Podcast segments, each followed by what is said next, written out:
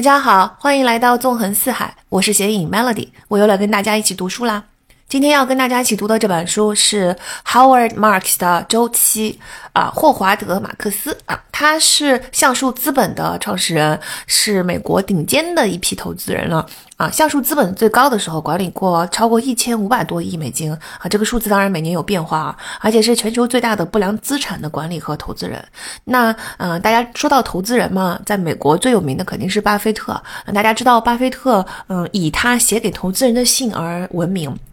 他，嗯，在投写给投资人的信中，经常会写一些非常精辟的关于投资的一些总结和点评。但是，你们猜一下，巴菲特本人最喜欢读谁的写给投资人的信呢？嗯，不奇怪了，就是喜欢读 Howard Marks。虽然 Howard Marks 年纪比巴菲特还要小，出道可能比巴菲特还要晚，但是巴菲特非常推崇他，然后也拼命的催促他啊去写书。Howard Marks 写的上一本书是《投资最重要的事儿》，但是我个人觉得《周期》这本书更好，它对于呃非投资的、非金融圈的人也有很大的科普意义，而且呢。虽然这本书的题目叫做周期，啊，但是我觉得从这个角度是真正能够理解价值投资的。一个角度，就所有那些呃着眼在价值投资本身的那些书，它可能讲的都是重复一些大家已经知道的理论，但唯有这本书，我觉得是我本人第一次真正的理解哦，原来价值投资是背后的是这么个含义，嗯，而且由于对周期理解的非常的深刻，这个 Howard Marks 他还曾成曾经成功的预测过零一年的那个科技泡沫和零八年的金融危机。总之，这本书对于所有的周期，就是很多很多不同的周期，讲的非常的深入浅出，啊，我觉得是非常非常好的一本书。那在进入这本书之前，我还是要稍微再啰嗦几句，讲一讲为什么我们要了解周期。嗯，当然了，对做投资的、做金融的人来说，要了解周期，我们都知道嘛，这很正常啊。不过话又说回来，哈，本人作为前金融圈的人，并且是亲身经历过零八经济危机的人，可以很负责任的告诉大家，其实，在金融领域中，大多数人也根本不了解周期，根本不了解。很多人都喜欢说价值投资、价值投资什么。基本面分析呀，嗯，什么什么这个价价格跟价值之间啊，等等啊，这东西，这个术语大家都听到，投资人经常挂在嘴边。嗯，其实 Howard 也指出，投资要分析的是三个方面。第一个方面当然自然是基本面嘛。什么叫基本面呢？给那个不太了解金融的同学说一下哈，大家就可以把它理解为是一样资产的真实价值，就是你你通过这个基本面的分析呢，能知道这个东西它真实的值多少钱。那第二个方面呢，要分析的是市场面，这个就简单的理解是可以说，那市场为这个资产出了多少价？那一基本面就是价值啊，市场面就是价格。那这两者之间的差额，就是大家最熟悉的价值投资的这个思路啊。你说你找到了一个价值很高的东西，然后呢，市场上的价格却很低，你说这是不是很值得买？就是性价比，价值投资说白了就是一个选性价比的资产嘛。那但是大多数人忽略了长期投资，它其实最需要的是一个什么面呢？是一个叫做组合面的分析，这才是巴菲特呀、华霍华德啊等人一直推行的啊一个投资原则，就是看组合，不光不光光要看资产。投资上长期赚到钱的关键不是任何赚钱的策略，说实话，它或者算算法什么的，就是这些呃都重要，但都不是最根源的东西。根源的是你在一个赚钱的长的周期里面呢，你在周期的低谷，你尽量不赔钱。我们咱咱都甚至不要说到在高峰的时候赚多少钱，我们史上已经见过太多的，你随便去算一算就知道，在高峰的时候拿出非常傲人的业绩的那些公司，到现在百分之九十九可能已经不存在了，啊，所以其实，在投投资的几十年中。你在低谷的时候，能够嗯知道自己身处低谷，而保持一种很冷静和谨慎的态度，他不太输的钱不太多，这这个才是真正的。当然了，反过来说，你在赢钱的时候，你可以有这个决断去投资相应的产品，这才是我觉得像巴菲特和霍华德这一派人对于投资的态度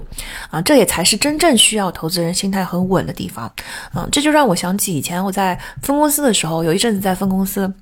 我观察他一个很厉害的同事打牌，每天中午我们都在打那个打牌。然后这个同事打他他的水平肯定是非常厉害的，但是我观察了呃一段时间之后，我发现他也不是把把赢嘛，那不可能嘛，这牌肯定是有牌面好跟牌面差的。那他有一个嗯规律，就是嗯，它不是说靠什么特别超超乎常人的东西，而是他在牌面能赢的时候，他提前就已经算好了。就是有时候吧，你你那些好牌，大家都知道，有时候我就觉得不太敢一下子就很早抛出去，因为我要留后手嘛，这是一种思维的惯性。但是呢，他不会不太受到惯性的束缚，在他牌面好的时候，他会在很精准的时间，有时候这个时间很早就把这些牌给扔出去，把人家震的就是完全没有后手。然后呢，就那把就赢得非常的大，但是呢，当他牌面不好的时候呢，他也很早就知道了，他是几乎牌一摸上来打过几把，他就马上就知道这一把我是要输还是要赢。那么他知道自己要输的时候呢，他就会打得非常的谨慎，然后想尽各种的方法，绝对不存任何要赢的想法啊。那在这一把输的最少。那你看，如果是我自己像我这种菜鸟打打牌，我可能虽然牌很不好，虽然我也知道我大概率会输，但我心中还是存着一种啊，万万一要是别人牌也不好的这种侥幸。是吧？这就是完全不会打牌的表现。所以他其实长期来看，他非常坚决的是在两个两种牌面的情况下，他的策略都很清晰。好的时候我应该怎么办？差的时候我应该怎么办？他完全不受一种像我这种菜鸟是一种中间态的平庸态的一种惯性使然。就是牌面好和坏，我都是这么个打法。但对他来说，两种情况下就完全不一样。我觉得这个是我当时算是很年轻的时候。观察这件事情还是留下了非常深刻的印象。我就想说，哦，原来呃打牌是这么一回事。哦，原来就是高手的思路跟我们普通人员原来完全是不一样的。对我还是挺有借鉴意义的。其实人生也是如此。就为什么不做金融的人，普通人也要了解周期呢？因为周周期就是人生肯定有也是有起伏的。就是宇宙的规律告诉我们，整个生活整个人生啊，世界上无处不充满着各种各样的起起伏伏。那在人生的起伏的时候，就就好比我们有时候拿到了好的牌，有时候拿到了差的牌，我们是一把一把不不断的打下去的。这个时候了解周期的概念，就好比赋予了我们刚才说的那个打牌高手，他能够判断牌面的这种超能力。嗯，在我拿到这把牌的时候，我可以比我自己以前更快的认识到这把牌我是必输，或者是这把牌我是必赢。就是我知道自己现在这个牌面是什么，这个就是我们普通人认识周期的意义啊。你知道了牌面之后，你接下来我们再要要采取什么行动，我们两说哈。但至少比不知道牌面、不明白自己的牌面到。到底有多坏或多好？只是凭一种模糊的大概的人，他会就是做出更好的利于自己的决策。而且，其实周期的种类，呃，比我们原先认知的可能要多很多。你看啊，就是我们周边不是只存在一种周期，叫做经济危机，就叫经济周期。其实我们存在各种各样的周期，后面都会详细给大家讲到。你们会发现，每一个周期它其实都是在影响我们的生活的。看经济周期，肯定我们都知道影响我们的就业；房地产周期其实是会影响到我们的这个房价，然后是不是也影响到我们的生活？嗯，那其中有一个叫做企业。盈利周期还有信贷周期，看上去似乎离我们比较远啊。如果我不运营企业，呃，我不做信贷的话，但其实这些周期都会决定你所处的那个行业的生命周期，它会影响到你们公司的表现。就你会，你会，你了解了这些周期之后，你会明白我公司的风险有多大。为什么表面上看上去非常安全的公司，突然之间有一天就撑不住了？或者说，为什么有那些啊看上去风雨飘摇的公司，但他们却活得很好？你会对自己公司的这个风险有一个更高的评价，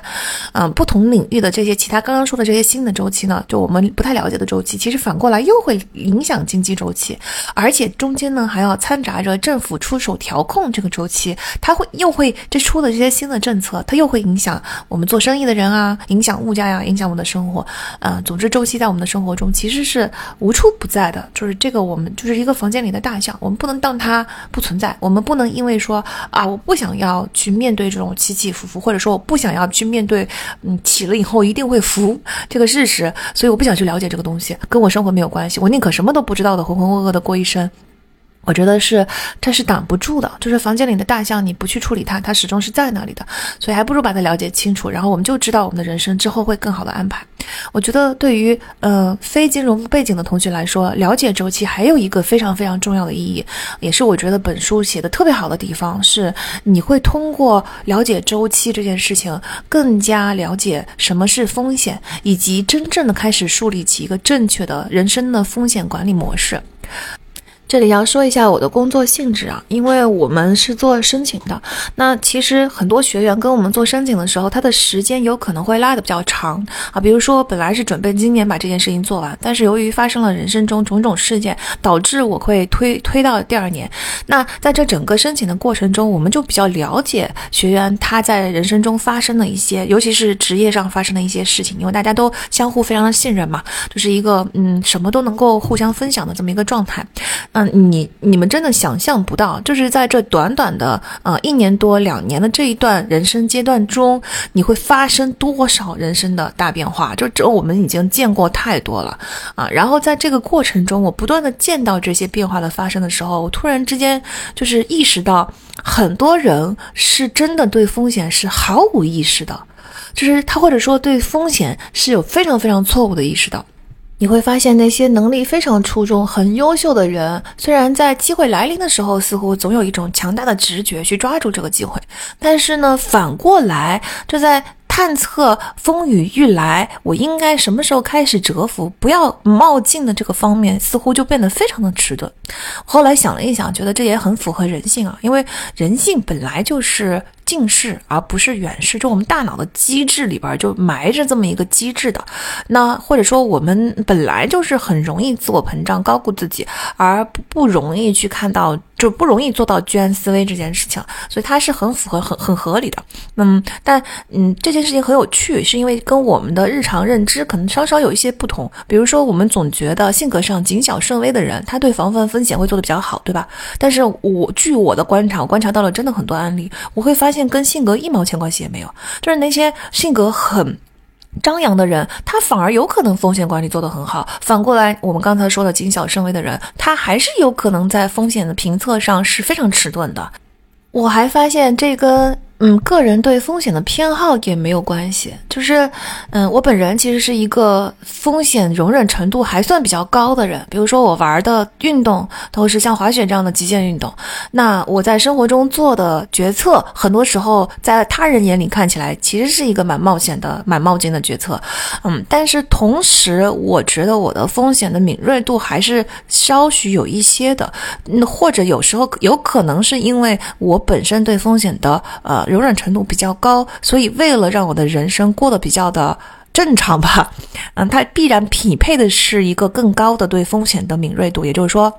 我在做出这个大胆的决策之前，我心里面可能已经要需要对这个风险做出一个更比常人更准确的决策。反过来说呢，嗯，那些平常就不太敢做大胆的，嗯，就是这个 take 风险的人，他可能就用不着去对这个风险做出评测。你看，这是这其实啊。说起来是蛮合理的，但表现上却非常的反直觉。总之呢，嗯，就好像就我们我们知道的很多就是不加思索的事情都是反直觉的。比如说，快乐是一个需要习得的技能，它不是一个天生的东西。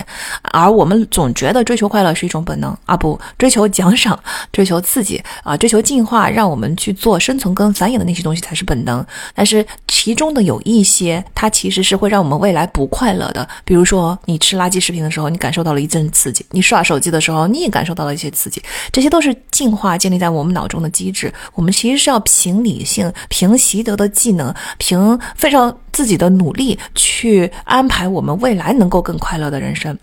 那在周周期的理解和风险上也是一样，就我们总就直觉总觉得说趋利避害是一种本性，是一种本能。所以当风险来临的时候，我我肯定人类肯定是规避风险的呀。啊，对，规避风险是一种人类的心理。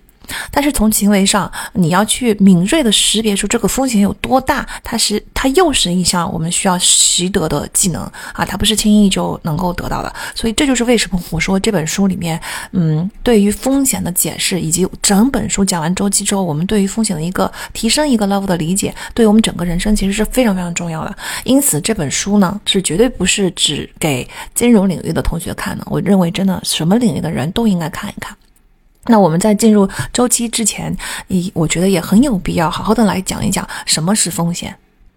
我超级喜欢 Howard 说的这句话，叫就是书里面一句话叫“风险就是我们并不知道将来会发生什么事”，啊，这句话听上去非常的简单，啊，很不起眼，但是。大家去回味一下，其实这句话是跟我们平常对风险的理解是不一样的。我们平常对风险的理解，其实大多数是集中在事情不像我们想象的那样去发展的那个失败，以失败的后果以及失败率有多高，这才是我们嗯平常理解的风险。但是真正理对风险的理解是，我们不知道会发生什么事。说到这里，可能有些同学会有点不明白，会说：“我我知道啊，未来就是不可预测呀，我们确实不知道未来会发生什么事情啊。那所以这跟就是我我我跟你说的没差呀。那为什么老说我们就是大多大多数的人可能对风险没有意识呢？嗯，其实大家平平心静气的想一想哈，嗯，有虽然我们承认未来是不可预测的这个道理。”但是，当你真正放到自己生活上的时候，大多数的人是在进行一些预测的。比如说，就有两种趋势吧。第一种趋势是，你在好的时候，你会预测这个好的情况一直持续下去。反过来，第二种趋势就是非常相反的。你在差的时候，你也会觉得这个差的情况会一直持续下去。这个也是人脑的一种内建的机制吧。比如说，嗯，什么叫好的时候一直好下去呢？就是你明明从道理上知道任何事情都可以发生啊，天有不测风云，对吧？人有旦夕祸福。但是老祖宗说的这些话，我们只知道理，而不会嗯天天想着他的。你现在如果你在一个非常稳定的工作上，然后老板对你也挺赏识的，然后大家也都挺喜欢你的，然后。就大环境啊，我们现在大环境虽然有点问题，但是总体来说，就如果假设大环境也是不错的，请问你会不会预测到你丢工作这件事情？你肯定不会去想吧？大多大多数人不会这么去想吧？这个就是，我就说了，但人总是会觉得自己的情况会呃一直持续下去。那你说什么情况下会发生意外呢？就是我们大环境开始细微的发生了变化。你看，如果你对周期是没有了解的，你对整个所有周边的变化，一些悄悄悄的变化是没有呃敏锐的感受的。这个时候，其实你就已经不知道你之前所做出的这个评测，也就是说你的工作非常的稳定，这件事情可能已经静悄悄的发生了一些的变化。我觉得。大多数人真的是没有这个意识。反过来说呢，就嗯，我曾经写过一篇关于零八经济危机的文章，当时讲了零八危机的时候，真的亲身经历是有很多很凄惨的、很低谷的东西。但是，嗯，经历了十十年，这十年间你会发现，其实它都是一时的。很多读者啊，在很多年间会给我写信，我非常的感动。很多读者会分分享，他说。姐姐当年看到你的这篇文章的时候，我是在一个什么样的低谷？现在我已经完全不一样了。你真的会看到这些信里边，他们的人生发生了很大的变化。那个时候是要工作没工作啊，可能啊，在国外就是签证要到期了，要被踢出国，然后感情上正经历了一个很重大的打击，父母那边可能原生家庭也有一些问题，整个人已经陷入了抑郁症，要定期去看心理医生，但是又没有钱，就是不能够一直去看。总之就是一个整个人生在一个非常非常糟糕的状态。啊但是呢，啊，在几年后给我写信的时候就说，哦，后来我怎么怎么地，就是呃，幸运之神眷顾了我，我在哪里找到了一份工作，后来呢，在这个工作上认识了我现在的老公，我现在已经是一个幸福的啥啥啥家庭。你看，就这种读者来信还蛮不少的，我真的很感动。嗯，我就觉得人生的起伏是你起的时候你要认识到有有福，福的时候你要认识到始终还是会有起。啊，那我们这么说还是有点抽象啊，我就给大家举直接举例子吧，就比如说。我们有个学员，他曾经是一个公司的销售明星。正因为他是销售明星，他的业绩非常的好，所以老板都很器重他，同事也很喜欢他，资源给的也很足，一切都非常的美美美妙。他这个时候呢，就来找我们做申请。他是说，我虽然赚的也很多，嗯，然后公司也不错，但是呢，我自己本人觉得已经没有成长了，然后一直在重复做过去的事情，并且你看这几年大客户也不需不需要像我像前几年这么呃殷勤的去维护了，所以我也空出了一些时间，就非常的理想。吗，去读书。但是呢，他也说了，你看啊，我就说了，我的收入、我的公司、我的所有的东西都不错，所以其实我也不是一定百分之百的要去读，我只是觉得应该去探索一下这件事儿吧。咱就开始把这个事情给干起来。表面上看呢，其实他对所有的东西都分析过了，比如说他会不会有时间做这件事情，对吧？啊，比如说这个客户是不是很稳定啊？比如说他现在是不是是不是已经失去了成长的这个动机，就没有成长的燃料等等，看起来已经分析的很好了啊。但但是好，接下来会发生什么事情呢？首先，第一件事情就是他的这个考试不如他预期出分快。这个其实发生在很多同学身上，就很多同学都高估了自己的能力，低估了 考试的困难。于是你不是说最后考不出，而是说你出分的这个时间不如自己预期的快。好，那咱就这事件的单个事件本身其实不重要。那你不出分的不快，他反正也不是特别的想要今年，就不是一定要今年走，明年走。然后就说那今年不行就明年呗，对吧？那但是呢，就在他继续复习的这几个月间，就比如说假设我们出分比原来预计的晚了这么呃几个月吧。那在这几个月间，他可能工作上又又七七八八的碰到了一些事情，导致呃又耽搁了这个考试，然后整个就就就又没有很长时间都没有考成吧。嗯，这个时候呢，在这个期间就出了一个事儿，是他的一个大客户他自己公司出了问题，所以这个大客户的这个大单就丢了。那这个其实，呃，大客户丢了之后，可能他整个行业都出了一些小的问题，所以呢，嗯，他就很焦头烂额，因为他的销售的这个东西，剩下的客户的维护也很累，以及他的销售在公司的地位其实就不一样了。那老板看一看，哎，你这个大单没有了，你销售地位没有了，我资源肯定是要给到别人的，对吧？知道资源给到别人的时候呢，他自己又觉得又非常的这个怎么说呢？陷入了一种恶性循环。这个时候，原先喜欢他、巴结他、支持他的同事，他们毕竟销售之间还是要抢资源的嘛。立刻就换了一张嘴脸，然后落井下石。总之，他就是一切的这个好像厄运和这个打击都在那一瞬间都来了。于是他在公司搞得非常的焦头烂额之际，他又由于过于嗯那个有信心，他就觉得老板一定会支持自己，因为过去几年为公司贡献了这么多的业绩，这么多的东西，为公司呕心沥血，你就应该看到我对公司的贡献。于是他很早就跟老板说我要申请 MBA。所以老板觉得你明年要走的，对吧？你现在业绩又不好，我也我对你也已经仁至义尽了。你业绩好的时候。我也不是没有给你资源，现在你业绩不好了，我把资源分给别的同事有什么问题？然后，那你明年又是要走的，我我我凭什么要陪你度过你的难关？总之呢，就是嗯，那老板这边他其实也有点关系闹僵。他就整个呃，老老板的意思，也就是说，反正你明年这就要走，也就是照着明年你肯定不会在这里的这么来对待他了。那但是问题是在这么一大堆的破事儿的影响下，他考试肯定是不能如期考出的，所以他那一年的申请整个就来不及，一定要推到第二年。大家可以想象一下那个时候是有多么的焦虑。也就是说，申请申请没搞成，第二年工作工作可能要丢啊，这个收入收入锐减，同事同事也那个排挤，老板老板翻脸不认人，所有的一切。就是推荐信可能也明年申请的话，我推荐信怎么办？我跟老板闹关系已经闹僵了，是吧？然后呢，这个呃呃，我没有工作的情况下，我对申请会有极大的影响，一切突然之间就陷入了一个很深的低谷。当然，最后的结果是好的。我们第二年咱们就不展开说了。第二年反正就还是拿到了好的 offer，然后开开心心的去考去上学了，就人生开启了新的篇章。这个事情就发生在后面了。但 大家可以想象一下，就是这些事件其实是不是都不可预测呀？你会发生什么是你没有办法预测的？那我们也不是说我们要为一切 未发生的东西都提前做好准备。但起码我觉得是可以对未未发生的东西做好一个心理准备的，就是千万不要觉得自己永远会在平静的现在好的状态中会持续下去。周期的意义就是它永远是一个起伏，世间万物全部都是一个起伏。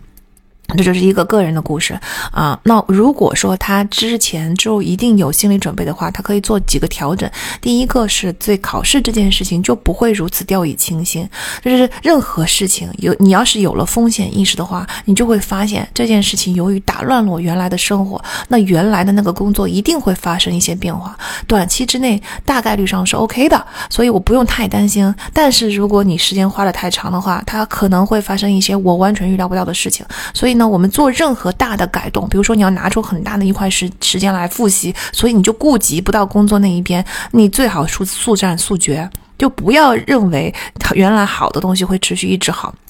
对吧？这个是第一个变化，对考试会更加嗯不不那么就是掉以轻心吧。然后第二个变化是，就算你这个一切都就不如自己的预想，但如果说我们已经做好了心理建设，就算这一切都走到了最差的地步，起码呢心理的压力不会那么的大啊。那有大家都知道嘛，有时候人人是很脆弱的，人的心理有时候人一不小心就会在重压之下走入一些非常黑暗的地方。那如果说我们提前做好了心理准备，至少我们会有一种很健康。的心态，在该寻求社会支持，就是支持系你的社交支持系统的时候，你就寻求；你在该做好自己心理建设的时候，就先做好。这样子的话呢，人不至于在重压之下突然非常脆弱的走入非常黑暗的地方。比如说，很多同学在人生的一些低谷期就抑郁了，对吧？然后后期抑郁肯定是会恶化你应对各种啊低谷挑战的。那并且他就花了更长的时间走出低谷，走出低谷之后，花了一些时间要去跟抑郁的这件事情做斗争。所以我觉得，就说，嗯，其实居安思危，真的，老祖宗的话是我们是真的要非常非常听的。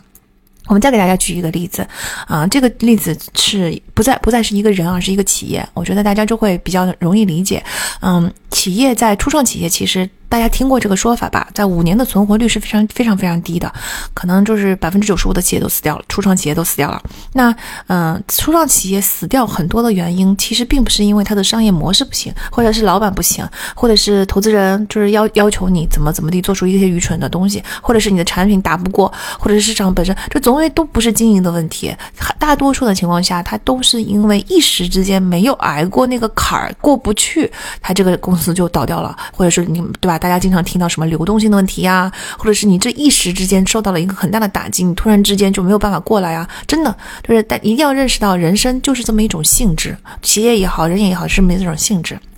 好，我们来说的这个例子呢，是一个已经在初创期过了几年，已经做的相当不错的一个企业了。说实话，就他在初创公司里边如日中天，然后而且前前面初创的这几年都是稳打稳扎，就很让人称颂的。那已经取取得了非常好的成绩。然后这个时候呢，他就跟他合作的那个行业的头部公司开始合作开发一个大项目。那当然这件事情本身是非常好的，对吧？这个大项目本身也是就是从理论上来说很合理，是未来的发展的方。方向没有问题，而这个呃合作行业的头部公司也很靠谱，一切都朝着非常好的方向去。唯一的问题是，这个项目的开发成功来的不如他预想的快。你看，这是不是跟刚才我们那个学员的例子很相似啊？成功考第一个成功来的没有他预想的快。暂时呢，就不是什么大问题，就他，我们就继续投入，继续等，这也很正常嘛。你说任何项目，比如说考试也好，任何项目也好，咱不可能说期望他一次性成功的哈，是吧？我们现在说的不是说你一定要他一次性成功，而是说我们要为不成功做好万全的，尤其是后面一系列连锁反应的准备啊。尤其是心理准备。那，anyways，他这个第一个不成功呢，就嗯不成功，不应该一开始的时候他没当回事儿，就不成功，我们就慢慢再开发。问题是在继续开发这个项目的过程中，市场突然起了一个变化，这个变化就是市场变热了，其实是一个利好的事情。就这个市场突然之间变热了，对他的产品的需求一下子就上去了。你说这听起来是不是好事儿？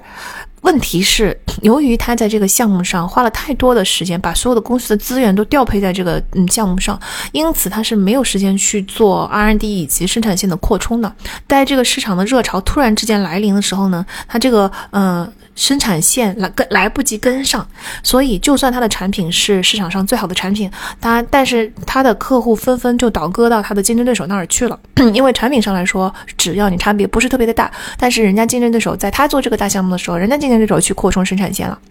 这个时候，他们的生产线就能跟上这个嗯新的这个需求。那你们你们知道，有些产品它是不能够从很多家采办的，它只能够从一家，因为后续公司也要为这个产品做适配的。那既然在一家采办了之后，这些客户就会从原来的那个公司完全就转向另外一家。这个时候，你看他的重要客户失去了，签的项目又没有成功，过不公司就过不去这个坎，因为一旦失去了客户，失去了 regular 的客户，他那个。现金流就跟不接接不上了，一旦这个现金流接不上，就那么一个坎儿的事情，然后公司这么多年的公司，就是好好前几年精心打造、希望无限的最好的公司，就那么倒闭了。这种创业公司的故事，或者说不一定是已经过了创业期的故事，大家一定都听过。很多公司的这个 pattern 就是不断的重复在上演这件事情。嗯，也也，你比如说一些小公司一开始的时候没有想过要做那个这个 R&D，就所有的钱，创始人可能就只盯着一条线的东西去把这个东西做得特别好，他没有去做 R&D。那没有 R&D，就是你没有办法去研究出第二生产曲线、生长曲线的这个能力。于是当嗯市场的技术突然之间发生。了一次大的革新的时候，你所有原来那个生产线全部都废弃的时候，这个时候没有提早埋下的 R N D 去开发新的技术、新的产品，整个公司就此倒掉，就过不了这一关嘛。其实我们从公司上反而更容易理解这这种现象。我们一定要把公司这种现象套在人的身上，真的是一模一样的。就是人很多时候，其实人生是一定会有起伏的啊。那你们在起的时候，我们所说的是这个所谓的风险的这个概念，就是说我们对未来的预想。不能是一个嗯笼统的、抽象的、大概的、没有细想过的东西。我们一定要去花时间去稍微仔细的想一下，它可能会发生些什么。好，那我们再往未来想的时候呢，又会发生一个误解，就是通常大家理解风险是用概率去理解的。比如说这件事情有百分之八十的概率会成功，百分之二十的概率会失败。通常概率是一个非常有误导性的东西。你觉得它有百分之八十的成功率的时候，就觉得这件事情似乎有点十拿九稳的意思。但是百分之二十的失败率其实挺高的哟。你们想一想，百分之二十的失败率等于什么？等于你吃五个苹果，你就会吃到一个烂的；等于你五天出门在外，你就会有一天淋到雨；等于你坐地铁五天上班，你就有一天地铁会故障，然后你就会上班迟到。你说这个是不是发生的频率比大家想象的要高多了？这就是用概率来思考的时候，我们有一个就是怎么说呢？四舍五入的冲动和趋势，这就会使得我们对于这件事情失败真正发生的这个概率理解是不正确的啊！尤其我们自己对概率的这个预测也是很不准确的，因为未来的事情谁知道呢？我们都说了，未来不可预测。那用概率来思考的第二个误区呢，是你你要知道，就概率是对一系列事件长期发生的时候符合某一种趋势的观察，而不是单个事件。也就是说，啊，你你知道这个，就是比如说哈，我们刚才说了五个苹果里边有一个是烂的，这个是百分之八十的好，百分之二十的坏的这么一个概率。也就是你每吃五个苹果，你有可能吃到一个烂的。如果你吃五十个苹果，你就会发现每五个里面有一个烂的，这个 pattern 是非常稳定，它就越来越趋向于就符合这么一个概率。问题是，如果你是从兜里拿出一个苹果来吃，你那个它。你就是，虽然我们说还是从概率上理解，大家就是说好，从口袋里面拿一个苹果，拿到烂的苹果的概率是百分之二十。这个，但是问题是对你这拿到的这一个苹果来说，它就已经没有意义了呀，因为它已经不再是一系列事件，它是一个单独的独个事件。也就是说，在这个独个事件中，你这个苹果拿到有可能是好的，有可能是坏的。这个时候，你再说有多少可能性拿到好的，好拿多少可能性拿到坏的，根本就是一个数学题而已，在实际应用中没有任何实际意义。实际意义就是你就是有可能拿到的是烂苹果，你就怨运气吧，反正你运气不好，你就拿到了烂苹果。这个就是我觉得概率思考很会误导。人的，因为我们总觉得这件事情发生的概率非常小的时候，我们就不会去想它的严重的后果。那假设哈，我们这个苹果就是你今天一天的早餐，你如果没有任何预备任何后手，你只能拿这么一次，你今天就没有早餐吃了。所以就是这么一个简单的东西，在生活中我们不会做这样的事情的。你看，我要是拿到了一个苹果是烂的，我总有一些 Plan B 吧。但是在职业的选择上，在人生的其他更加重大的决策上，你们自己想一想，你们有没有 Plan B 呢？你如果真的就是这个事情发生了之后，你们该怎么办呢？这就是我观察到的，很多人根本就不去做任何准备的这么一个现象。也就是说，嗯嗯，有时候吧，失败的代价是很大的啊。这里稍微许有一点 tricky 哈，我们把它稍微解释一下。这个失败的代价很大。并不是因为你现在就已经预测到了它的代价，这才是最可怕的。结合我们刚才说的风险，就是我们并不知道将来会发生什么事，所以不知道会发生什么事情，它永远在未知，你不知道它落在了起还是浮的那个区间，这才是真正的风险。而有百分之二十，就是如果事情成功了，就说明一切按照你的 plan、你的规划在走。你就预见到了结果。如果事情失败了，它并不是说失败了之后啊，那就最多就是这件事情不成吗？不是，如果事情失败了，你就会有很大的可能性落入一个完全不知道会发生什么的黑洞里面。这个黑洞里面有可能发生的事情是你完全没有办法，就是当下一下子就全部 handle 的，而且它可能坏的东西是连锁反应，屋漏偏逢连根雨，对吧？就一起来的。这样大家能明白吗？就是真正，我觉得真正的风险概念就是你要明白事件的第一事件能不能发生，它不管成功率是多少，都你碰到轮到你身上的时候，你都可能是失败的那一个，呃，因为你是一个个单个的一次性的东西，这个时候概率是不起作用的，在也不是不起作用吧？大家能明白哈？就在对你个人身上来说，咱们不能用概率的眼光去看它。第二，嗯，概率一旦你你运气不好失败了，那你身上所面临的失败的代价，并不是现在就可以预料到的。一定要记住这一点，风险就是我们不知道未来会发生什么东西，会未来会发生什么事情。成功了，我们就规避了风险；失败了，这个风险就永远始终是存在的，好吧？就这个，我觉得是这本书非常非常非常重要的这个，嗯。呃，给我们的一个启示，一定要记住什么样是风险。我觉得对后面的人生的很多态度都会受用无穷。那么很多时候我们就要知道，就是当我们对失败的失败率和失败可能发生和失败之后会面临什么有更清晰的了解的时候，我们整个对人生规划的态度都会改变的。那我们这一期毕竟不是在讲这个主题，所以我们赶紧拉回来啊，嗯，讲一讲周期啊。但是我觉得这个周期里边理解的这个风险的概念就非常的重要了。那接下来呢，我们就来讲讲周期它具有什么样的特征。嗯，周期呢，它有这么几个很明显的特征。第一个特征叫做连锁反应，就是大多数人呢都能够看得到，周期是一系列的事件，这些事件遵循一个固定的顺序，一波儿上升，接着就是一波儿下跌，然后再是一波儿上升，就是反正这这在这上升跟下跌之间，经常会发生说啊什么东西塌了，于是于是什么东西怎么样了，就大家都能够看到这一系列的事件的发生。但是呢，一定要理解到这些事件跟事件之间并不是一起发生，也。不是啊，在周期的什么阶段就会发生什么事情，而是周期本身就是这些事件的连锁反应。它是一个事件推向了另外一个事件，推向了另外一个事件，就是这种嗯，一一一一件事引发另外一件事，就是我觉得宇宙的整个规律就是这样子的，永远都是这样。啊，比如说你要把这个周期放长线看的话，它甚至就没有起点跟终点，因为所有的东西嗯都是从嗯一件事情 A 引向了 B，B 引向了 C，C 引向了 D，然后 D 又回去了，又上去了，对吧？这个周期循环往复，它永远是嗯不断的引发。为什么我们说这个概念很重要呢？这个特点很重要呢？就是我们要从这个特点上，我们能够理解周期是没有终止的，周期也不是孤立存在的，周期是永远存在的。它就是从因为你的。永远是一件事情引向了另外一件事情的时候呢，另外一件事情就引向了下一件事情，它永远是这么一个嗯震荡，就好像啊这个你呃往上的就不像我们经经常观察到的那个摆钟摆的摆动，它永远就有。总有一天是要停下来的，啊！但周期是因为它不断的在一个事件引发了下一个事件，一环一环、一环一环的连爆，就像多米诺骨牌一样，就像就是一个鞭炮引燃了另一个一样，它只要后面就永远有事件排在那里，它就不会安静下来。所以这是个这个特点，我们就能够理解周期是什么。嗯，Howard 举了一个很有趣的例子，就是他之前在呃 TCW 公司工作的时候，基辛格是他们公司的董事，所以每一年基辛格都会来做几次一些世界局势的。分享，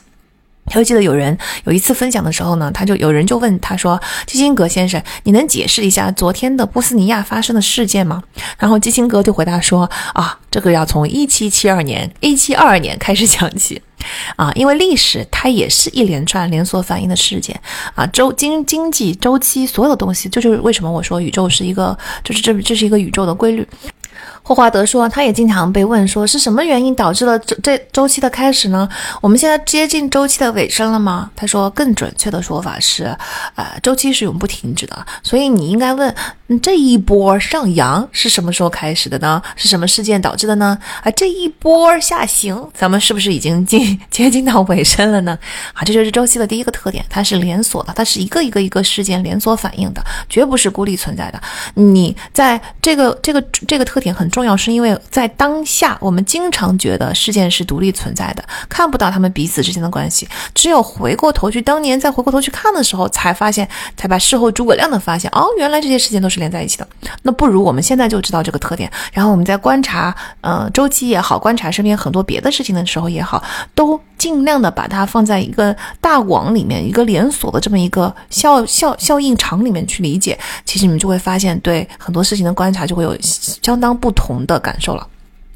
周期的第二个特点呢，叫做均值回归。嗯，也就是说，周期的波动都是围绕着一个中心点的。这个中心点就有很多名字了，比如说长期趋势啊、常态、均值或中庸之道等等哈。总之呢，我们就可以理解为说啊，长期趋势是，比如说经济本来就应该是增长是这么点，而经济的增长是来自于实实在在的人民产生的价值，所以这个东西才是一个嗯所谓的正常的这个终点嘛，中心点嘛。但是这个。常态的中心点，它嗯不会永远在这个中心点上。你会发现，事实上周期是有不停止的嘛，所以它在呃一定会回归到这个中心点，但一定会马上擦擦过这个中心点，进行到下一个周期，然后再荡回来到这个中心点，再进入到下一半。这就是中期的第二个特点，它永远在进行均值回归啊，这个就像一个钟摆一样，摆到左左边，它一定会回到终点，然后又马上摆到右边，又一定会回到终点啊，这个嗯。嗯，这个周期是不会永远留在中心点的，但也不会永远留在它摆动的任何一个点上，它是一直在摆动中的。这个就是周期的第二个特点。嗯，但是大家一定要，这里面周就是钟摆，这虽然是一个非常好呃理解的例子，但是呢，嗯，我们要特别在这里说明一下的是，周期它不像钟摆这么的对称，它总体来说是对称的，可是它不像钟摆一样是在这个左右的。速度上啊，摆幅上啊，所有的东西上啊，都是完美对称。其实 Howard 也有一个读者，他上一本书哈，就是投资最重要的事，有一个读者就跟他争议过，说，嗯，我觉得你说的这个东西现象是存在的，但是它不能够被称为周期，这不严谨。因为从物理学上来说，从数学上来说，周期这个东西都是一个非常完美对称的、很严谨的，而且你的这个从物理学的定义上来说，你的回到当你回到中心点的时候，那个中心点必须是你的出发点。这是它叫周期，但是我们知道，在经济周期的时候，你回来的那个终点往往不等于你的起点了。Anyways，所以你要大家要知道，虽然周期符合均值回归的特点，就是它像一个钟摆一样摆来摆去，但是它左右摆大体是对称。但是这就是来到第三个特点，就是说周期是不规律的，这个摆动是不规律的啊。这两个这两边的这个钟摆在幅度、时点、速度上都可能有的差别。嗯，对我们现实意义最大的就是一定要记住，简单的记住一件事情，在股市上一定是涨得慢。跌得快，啊，有涨一定有跌，这就是一个周期的一一定会发生的一个钟摆。但是呢，它就涨得非常的快，呃慢，跌得非常的快，这个速度一定是匹配不上的。就算你们观察到涨的疯涨的那个时间，它都不如跌得快。嗯，Howard 的长期合作伙伴有个叫 Shelton Stone 的人，他就说过一句话，他说气球漏气比充气快多了。请记住这个形象的比喻。嗯，在股市上一定是涨得慢，跌得快的。那，嗯，这个这是我们的第三个特点，是周期。它的虽然是均值回归，但是它的摆动是不规律的。记住这一点哈。万事万物其实都有一些生命的脉动、自然的起伏，但是。嗯，大家也可以感感觉到，就很少是完美对称、极度规律的，啊，在嗯万事万物的这个过程中，比如说潮涨潮汐吧，这些东西你会觉得每一波的涨潮，它不可能跟上一波是一模一样的，是不是？你涨过来跟退回去也不是一模一样的。那你说是什么东西造成了这些就是不不那么的完美对称呢？是因为当时的风向啊，对吧？温度啊，呃，所有的这些东西啊，不光光是造成潮汐潮汐的这个地球引力，嗯，或者地球自转什么的。所以在周我们的经济周期或者其他的周期也是一样，在这个过程中，它背后有一个原动力，但是在这个过程中有太多的因素的参与，啊，包括投资人的心理、投资人的情绪啊，人民对经济的预测等等一切，导致这个影响周期的因素非常的复杂。因此，它在一个大的规律下，它展展示了均值回归，但是它在小的小细节处去观察，它是完全没有办法预测，因为它是不不不对称、不完整对称的。那第四个特点是，不同的周期之间是会不同相互影响的。嗯，周期内的事件是一系列的连锁反应嘛，但是不同的周期。也是一个连锁反应啊，比如说经济周期会影响企业盈利周期啊，这个后面都会跟大家详细解释的哈。那企业盈利周期呢，就会影响到上市公司的盈利公告。上市公司盈利公告一出来，投资人的情绪是不是就被影响了？投资人的情绪一一旦不对了，股市是不是就被影响了？股市是波动，是不是又影响了信贷市场的宽松程度啊？信贷的宽松程度是不是又反过来又影响了企业盈利？企业盈利是不是又影响了经济？所以就这个东西之间。这些原理都会在后面再跟大家详细的解释，但是这些原理，你这个这个周期之间的这种剪不断理还乱的关系啊，就是周期的一个很明显的特点，它是不是一个有序规律的出场顺序或时间，常常是乱成一团，根本就没有办法被分开的。嗯，在这里就在 Howard 讲到周期的特点的时候，啊，他说了两个金句，我非常喜欢。第一个金句，嗯，这里这也是我多年来经常跟别人说的一句话，叫。爱因斯坦是来自于爱因斯坦。爱因斯坦给疯狂下的定义是一次又一次做相同的事，却希望得到不同的结果。我经常给学习的同学讲，因为他们老是不肯来到新的学习方法，我就会说：你们天天刷题，天天刷题，刷完了以后你考不出。你就觉得自己提刷的不够，是什么给了你们这种盲目的自信，认为重复做一样的事情会希望能够得到一不同的结果呢？大家一听就笑了，这个时候就比较容易能接受新的方法，所以我很喜欢这句话。第二句话呢是一句老的名言，叫做“经验就是你没有得到你想得到的东西的时候得到的东西”。哎，我觉得这句话也很有趣。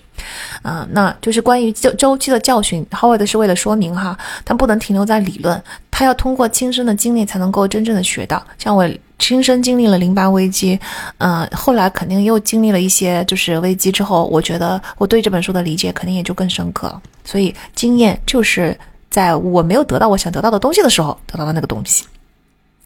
那我们接下来再看一下，嗯，什么就各种周期都是怎么回事儿。首先，我们先来看看什么是经济周期。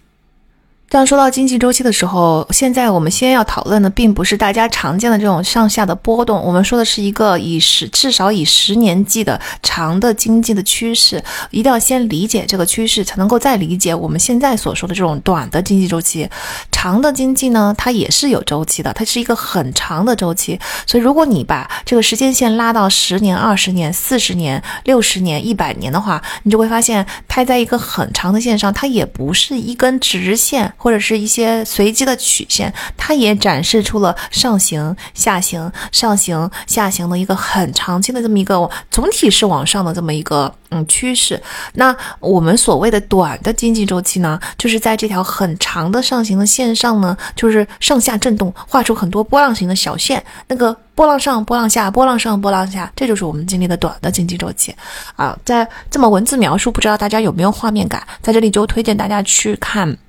啊，那个 Ray Dalio 的做的一个视频是关于经济的经济周期解释的视频，这里边就讲了这个原理。啊，我会把这个视频的名字放在我们本期节目的文案中。那我们再回到我们的长期经济，长期经济咱就不用管它周周期吧，我们就直接关注这个长期经济的趋势好了。那这个从长期经济的趋势是什么决定的呢？嗯，一个国家就是一个经济体。它的总产出是怎么很可以很简单的计算的，就基本上等于这个国家所有劳动力的投入的所有工作的小时的总数乘以平均每小时这个国家的啊工作产出，这不就是一个国家这个经济体能够总产出的东西吗？咱你们也我们平常经常听到 GDP GDP，那你也可以把刚才我描述的这个东西就大致粗略的理解为 GDP 也一样。所以，一个国家的经济呢，简单的说，就是受到刚才所说的两个因素的影响。第一个因素就是劳动力工作小时的总数这个大小；第二个因素就是每小时咱能产出多少啊。那这些其实都是长期因素啊，只要这些因素是利好的，长期来看，就是比如说劳动力的总小时数在增加，你的生产率也在增加，那经济就是在上行；反过来，它就经济就是在下行啊。但是这些因素非常的长期，所以它起码。是从十年计的。那我们再具体来看看这两个因素。刚才说的第一个因素是影响工作小时总数的，那这里边又可以分成两个因素。你说我我我一个人就平这个国家的劳动力平均每天能投入多少工作小时，乘以这个国家的劳动力的人数，不就是我们说的这个总工作小时数吗？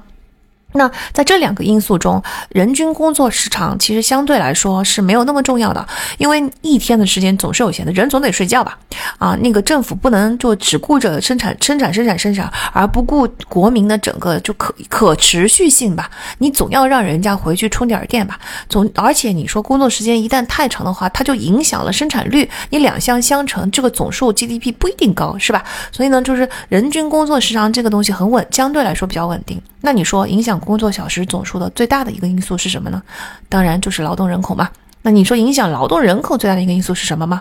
那当然就是人口出生率了。所以大家现在明白为什么人口出生率对于各国政府都是 一件非常紧要的事情吗？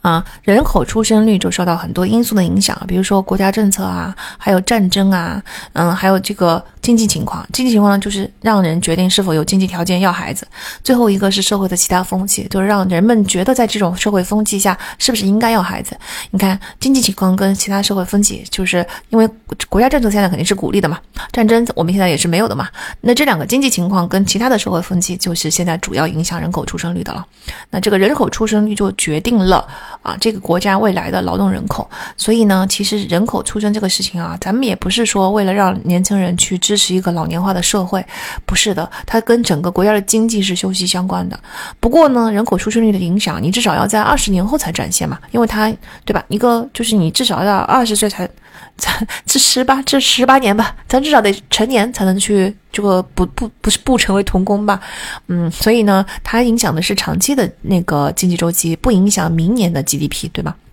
那第二个因素就来自来到了影响我们每小时产出的这个生产率，生产率从历这么多年的历史上来说，只有四次是发生了非常大的变化的，其余的时间都非常的稳定。第这四次大家都耳熟能详，第一次是生产力的大跃进，是我们的工业革命；第二次是电力的发明和汽车革命；第三次就是啊这个电脑吧，电脑时代，电脑和各种其他形式的自动化。嗯，第四次我们把它叫做信息革命，就是这个第四次浪潮。信息革命包括的两个方面，一个是大数据，一个是 AI。嗯，相信大家现在已经感同身受了啊。那这四次这个革命就是生产率的一个大的提升。在这里，我需要稍微要插入说一下，现在 AI 的。啊，效应由于这这个 Chat GPT 以及这些杂七杂八的东西出来了以后，引起了大家很大的关注。但是呢，其实大数据对我们的影响，就是这个我它毕竟是跟工可以跟工业革命、跟电电的发明、跟电脑的发明媲美的第四次信息浪潮。那大家从这个角度理解一下，大数据其实是造成了很。呃，关键的影响呢，甚至 Chat GPT 本身就这个语言的 bot，它这个语言的 AI 是怎么出来的？它也是基于大数据的一个嗯数据关联的这么一些想法上来的。所以大数据其实是很重要的啊，还是很推荐大家去。听一下我们讲的大数据时代的那本书，因为它真的就是，因为我们，嗯，这话不好多说，对吧？就是我们其实接触到的真正的大数据的使用比较少，那还是希望大家真正的能够明白，我们早就已经来到了一个大数据的时代，谁落后谁就是要有挨打的。好，这就是影响每小时产出的生产率，这个目前我们看不到任何第新的别的东西的技术的发展。结合这两个因素来看，我们就知道影响经济的就会，嗯，这些因素就会影响到长期的经济。比如说人口迁移肯定是会影响，因为它会它是劳动力嘛。中国的城市化进程，大量的农民工进城务工，增加了劳动力供应，对吧？也增加，同时也增加了消费人群，所以这就是一个影响劳动力的影响上所因素一的，啊，包括拉美国家到美国的移民，其实也是一个道理。美国像其他的发达国家一样，出生率已经连年下降很多年了，但是呢，嗯，这些移民们，包括非法移民们，其实为美国带来了大量的劳动力，所以移民确实对美国是至关重要的。那还有呢？比如说影响工作时长的政策跟文化，你看欧洲的这个不加班的和放假的文化，你肯定是不可，哼这个根深蒂固，那是肯定是不可不可能延长的。反过来，咱这儿的九九六是不是就延长了大家上班到点儿，呃，上班的时间呢？但是呢，这个它带来的这个益处可不应该，可不一定是好的啊，因为我们前面的很多节目中也经常说到，它对我们的睡眠、对我们的饮食、对我们整个社会的心理健康、对我们的这个呃成。成家立业的这个渴渴求等等一切，它都不一定是一件好事。所以总体来说，可能整个经济是这个因素不一定是带来了经济的增长，它可能是有一时之间的影响，可是长期来说可能是一个损失。接下来呢，当然还有教育，对吧？但是教育，嗯，教育是嗯增加就业能力呢，增加生产率呢，还是培养出一批一批只知道以老师为权威啊，只知道死记硬背，然后又。不真正为这个社会提供劳动力的这么一群人呢，咱现在也很难说，是吗？所以这个教育，哎，做好教育还是很重要的。做好了呢，当然就是这个劳动力的生劳动力也增加，生产力也增加。啊，做的不好呢，到底增不增加就很难说了。那当然，下面科技创新我们已经说过了，肯定是会影响的。然后，嗯，自动化这件事情就很奇怪，就是自动化肯定是能够减提升效率、提升生产率的，但是呢，它呃，取代了原来的劳动力，所以效率是上升了，但是工时可能下降了，因此最后是不是带来了经济的增长，咱也不知道。嗯，还有呢，就是以前的全球化。全球化虽然就是全球是一个零和游戏，但是呢，对不同的国家来说，它的影响可能是不同的。就在某一些时候，你们就进行互相的叫资源互换了之后，你可能会觉得啊，每个国家都得到了自己想要得到的东西。如果那个东西是你想要得到的话，那它就不是不再是一个零和游戏了。我们叫双赢游戏，就是双方都得到了自己想要的东西啊，双方都通过交换获得了更好的生活啊。但就是反正对不同的国家来说，全球化的影响也就不一样。那我们现在就嗯明白了这些，我们就很明白，我们可以大大致就是作为一个普通老百姓，咱们也可以大致的对经济有一个长期的很粗略的预估吧。我们首先看啊，咱们的劳动力。的提供是在上涨还是在下降？嗯，由于我们已经九九六了，就很难再增加时间了吧？你就算增加退休年龄，你说能增加多少个小时？就是这些这些都很难再把这个总工作小时数提上去了，剩下的就只有增加劳动力。但我们也知道，这个出生率连续六七年已经在下降。嗯，按二十年后出现效果的话，可能我们再过十来年、十几年，这个效果就会已经出现，就是劳动力已经远远不足以前。也就是说，长期来说，我们工作的总小时数是呈下降的趋势。那再看生产率，生产率上我们说了，除了出现新的很大的科技革命之外，你不太可能发生生产率上的变化。那这个生产率现在最新的一次革命就是大数据跟 AI。你说咱在哪一项上是有领先优势的呢？所以分析完了之后，我相信大家心中多多少少都会对未来、对我们的下一代的情况有一个长期的感受吧。当然，未来发生什么事情谁也预料不到。但我们就可以感，嗯，都更更能理解，嗯，现在的一些嗯风向和方向，比明白为什么，嗯，政府觉得对我们来说生二胎三胎非常非常的重要，然后为什么大家都在讨论退休年龄后退的这个事情，它不光光是因为退休金的问题啊，嗯，也也也能够更加理解为什么，嗯，女性就业其实是获得支持的，但是呢，女性必须同一边就业一边生二胎三胎。就 是这个鱼与熊掌，嗯，我皆想要耶，嗯，也会明白为什么我们在大数据跟 AI 上落后之后呢？对我们来说意味着什么，对吧？然后我们甚至可以去理解为什么全球化出现了倒退，因为。二战以后，其他国家就是损失惨重嘛，美国没什么损失，所以其实，在二战之后有一个出生热潮，叫 Baby Boomer，叫婴儿潮，那还有大量的移民，所以我们可以理解，美国在二战后，它的整个呃劳动力是不断的得到很大的蓬勃的富足的充实的。二战之后的生产率肯定也获得了很大的提高嘛，但是呢，嗯，所以你就说美美国在整个经济一直蓬勃往上走的时候呢，你说他咱有钱，咱就想拿钱换点自己想要的东西，你说全球化是不是就轰轰烈烈的起来了？我们说过了嘛，全球化就只有在你想要得到一些你真的很想要得到的东西的时候，才能够达到双赢的状态，而不是说 左口袋进右口袋出。全全球零和，好，在经济不断往上走的时候，大家就会想要这么，就是想要享受全球化。但是呢，美国的出生率已经下滑很多年了，啊，生产率也很很久没有变化了。然后长期来看，经济就会进一步放缓。欧洲咱就更别说了，是不是？你就从人口上来说，从出生率上来说，从工作时长上来说，从什么方面上来说，你都不可能，经济也不可不太可能发生大的变化。因此，在大家都日子都开始不好过了之后呢，嗯，你这个。家有没有余粮了嘛？家家都没有余粮，没有余粮，我肯我肯定不可能把这个余粮拿出来跟换换什么让我生活更丰富啊，什么成本更便宜的东西。我这要拿出来换的话，就等于我的钱财要流流到劳动力更便宜的市场上去，对吧？所以就是在这些因素的理嗯帮助下，我们就能够理解啊，全球化跟地球村吧，它是嗯大的经济体在经济上行期的一场美梦。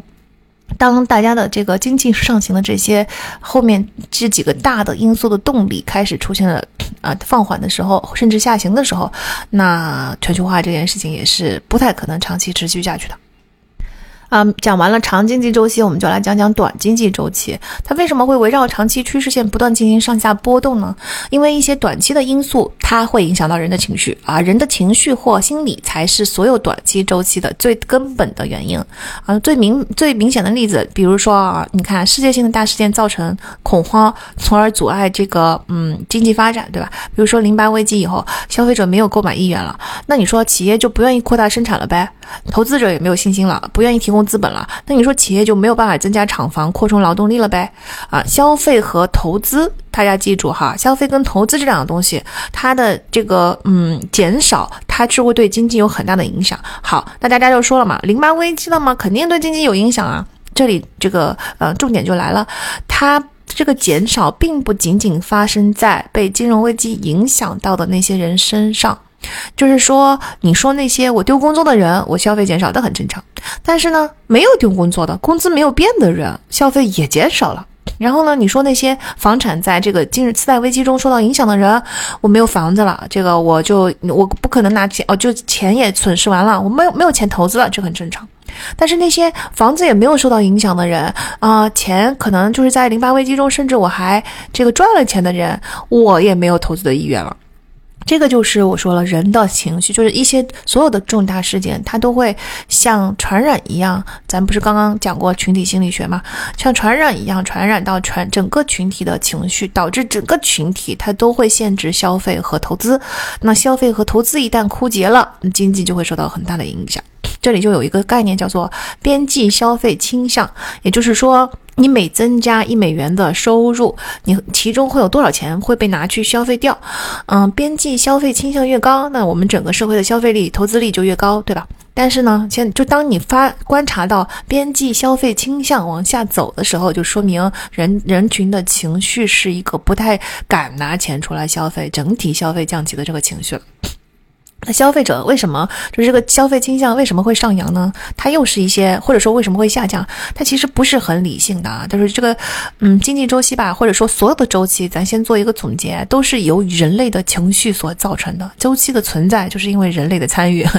那消费者拿出嗯更大的比例来进行消费的各种原因也非常的不理性。比如说在媒体上读到了令人高兴的好消息，我今儿今儿我高兴。啊，或者说你看到选举的结果预示着经济增长更强劲，啊，税收更低啊，或者说消费心态现在宽松了，更容易获了获得啦，或者说资资本的升值让他们觉得自己更富有了。啊，这个就叫做财富效应啊！就比如说次贷危机之爆发之前，房房价不停的在涨，所以大家都觉得自己很有钱。但是其实这些都是你自己居住的房子，这笔钱是拿不出来消费的。可是呢，啊生生活中的消费还是会增加。就比如好像开了信用卡的人，信用额度上去了，你的消费也会增加一样。其实你的财富并没有，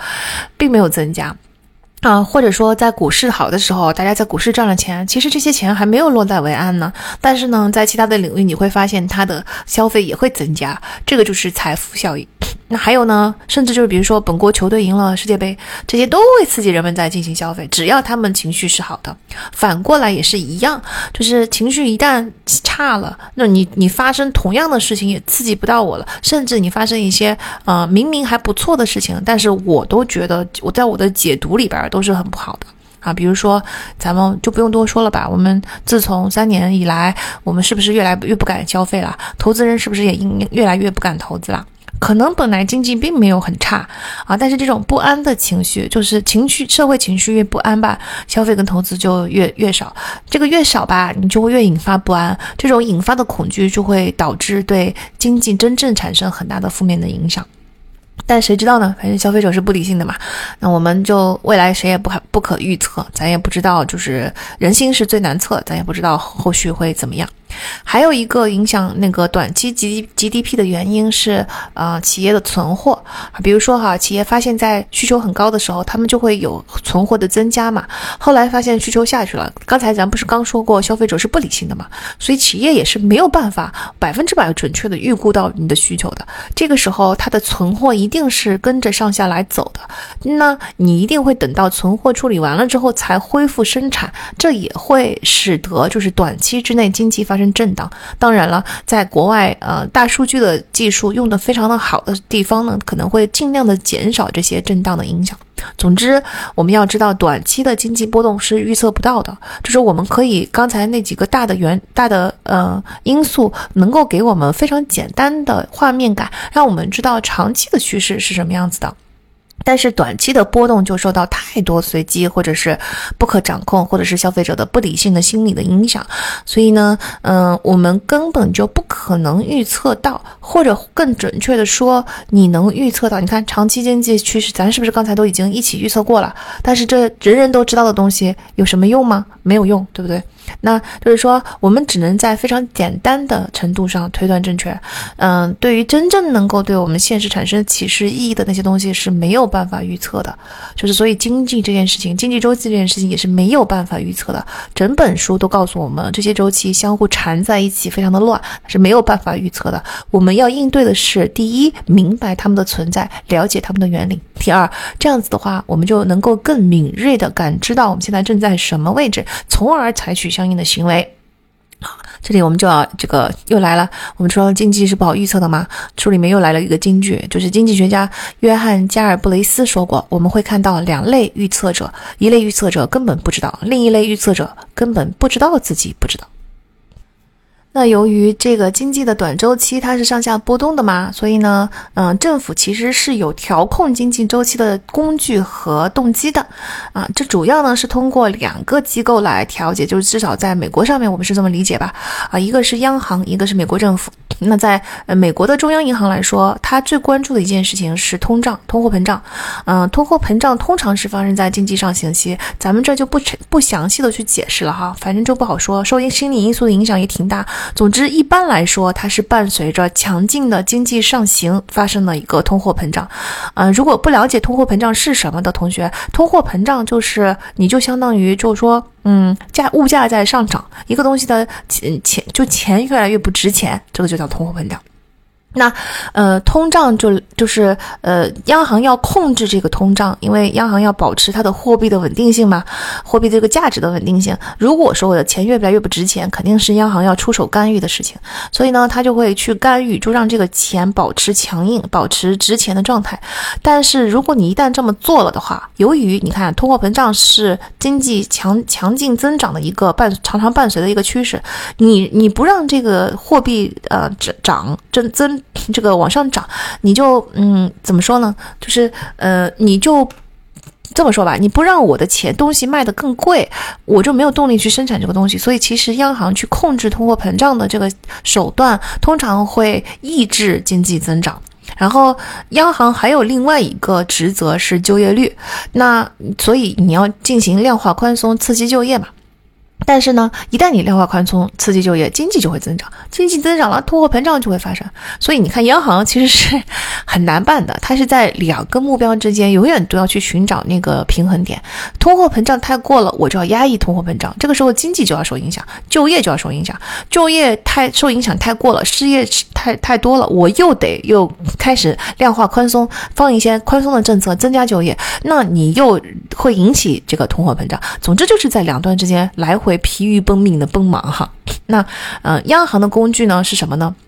央行的工具就有有两个嘛，一个就是印钱嘛。但是你要是印钱的话，你就会造成对吧？通胀，钱不值钱。你要是就另外一个工具更常用的其实是利率啊，这个利率加息，嗯，你就会让钱回到银行，因为。哎，银利息高了，我不是受受受吸引了吗？我就把钱存在银行里面。那你说在外面流通的钱不就少了吗？啊，物以稀为贵嘛。你在外面流通的钱少了之后，那你说我这个这个钱的价值不就上去了吗？然后你你你要是反过来，我减息我降息，大家在银行里面存着钱也拿不了什么这个回报，我不如就把钱拿来投资生产啊什么的。所以这个钱在市面上流通的不就多了吗？因此利率也是可以是一个啊央行的这个拿来去调控这个。经济的一个工具啊，它不但可以拿来管控通货膨胀，而且还可以拿来就是刺激更经济，比如说利率也影响到企业的投资、企业的融资的成本等等等等一切啊。但是，嗯，这个两个工具，它不但会对经济和社会产生影响，它其实对呃很多的企业都会产生一些直接的影响。比如你说我一加息，那有些小银行就是这个加息之后，小银行私有的小银行，我给不出那么高的匹配的利息，那储户是不是就要跑了？是不是会发生挤兑啊？那最近的硅谷银行事件，不就是因为加息了之后，客户要跑，然后硅谷银行你看马上就破产了。所以这些工具哈，不管是印钱还是利率，其实都是需要非常谨慎使用的。它不是那么就是怎么说呢？有工具但不好用啊，就是要谨慎使用这么个概念。嗯，政府来说呢，它也是有相应的工具的。政府所使用的就是财政工具，这里边一个是包括税收政策，一个是包括政府支出政策。那刚才不是我们说了吗？对经济来说，有两个东西是很重要的，一个是消费，一个是投资。消费和投资多了，经济就会涨；消费跟投资少了，经济就会下降。那你想要刺激经济的话，你要就那政府就可以减少税收，就是推出税优政策。这个时候老百姓啊手里的钱多了，那自然就开始消费了嘛。然后呢，或者说呢，就是呃，增加政府开支，增加政府开支，其实就是这个投资多了哈。第一方面是投资多了，第二方面是其实老百姓手里的钱也会增多，那不就开始吗？甚至哈，政府可能会直接分配一些刺激的基金，就是我扶植这个扶植那。总体来说，都是为了让个人跟企业有更多的钱拿来做消费，拿来做投资啊。这样子的话呢，就起到了一个经济调节、调节经济的作用。但是呢，这两个工具咱也不是说说用就用的，对吧？因为你说减少税收、增加政府开支，是不是都得要钱呢？这个都要政府掏钱呢？这政府有有这么多钱吗？你说咱们这个支出增加、税收减少，政府赤字就出现了呀。这就是政府的债务就会上升。那对吧？我们就涉及到了一些政府债和地方债的问题，这个咱就不展开多说了哈。总之，呃，你政府是可以来调节逆周期的，所以呢，经济周期随长的经济周期，刚才我们说了是受到这两个因素的人口，尤其是人口出生率的影响。短的经济周期是受到了很多其他的因素的上下波动的影响，在这个我们政府要调控的呢，其实就是用这些工具来调控的呢，就是希望在平常的这种短的小的震荡中，尽量不要给它震荡的太太太猛烈，影响国计民生，对吧？所以，就政府会不断的去把这个短的经济周期的这个幅度，尽量的缩在一个比较窄的、比较平稳的范围之内啊。大概我们整个经济周期，大家就是这么回事儿。接下来我们就要讲一讲什么是企业盈利周期了。经济一定跟企业的盈利是绑在一起的，大家都能理解吧？那这个，嗯，GDP 肯定会影响消费跟投资嘛？你消费跟投资肯定是影响企业的嘛？投资影响企业，我们已经知道了。消费就是你买企业生产出来的那些产品跟服务啊，它也是影响企业的呀。所以企业跟经济是绑在一起的。经济好呢，那销售就上升；经济不好呢，销售就下降。那肯定是很正常的，对吧？但是呢，嗯，这这里面就是经济周期跟企业盈利周期，它又是两个分开的周期，是为什么呢？是因为它第一有两个因素哈。第一呢，是因为经济周期对不同行业的影响是很不一样的。比如说哈，它对原材料跟零部件的影响就比较直接，因为经济好的时候，企业就会扩大生产啊，反之就不扩大生产。所以其实原材料、零部件对经济经济周期是非常敏感的。但是呢，像生活必需品对经济周期肯定就不敏感吧？啊，我们肯定是会进行消费降级。可是生活必需品，就算你降了级啊，比如说我买了贵贵的牛奶，改成了买很便宜的牛奶，但是这个总归牛奶这个产品、生商品、生活必需品还是存在的，所以它对经济周期就不敏感。啊，同理啊，低成本的这个消费品就不会有很大的波动。比如说我日常穿的衣服、家居服什么的，虽然我有可能买的少了，但是呢，你嗯，这个生活。经常买的东西还是会有时候会买的，但是高成本的那些啊，比如说奢侈品跟呃出门度假旅游，那波动性就非常的大了。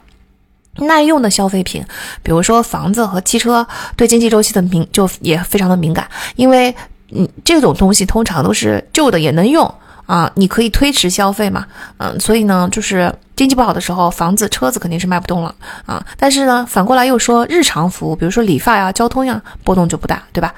所以总体来说，大家可以看到，对各行各业，嗯，有些是对经济周期非常敏感的，那些奢侈品啊、大件呀这些，我们说过了，耐用消费品，车子跟房子什么的，是特别敏感的。但是呢，嗯，日跟日常生活相关的低成本的消费品，它是不敏感的。嗯，这个就是我们我们会观察到一波消费降级，但是消费这件事情本身总还是要存在的。所以这是第一点，就是对不同行业来说，经济周经济周期对每个企业的影响是很不一样的。嗯。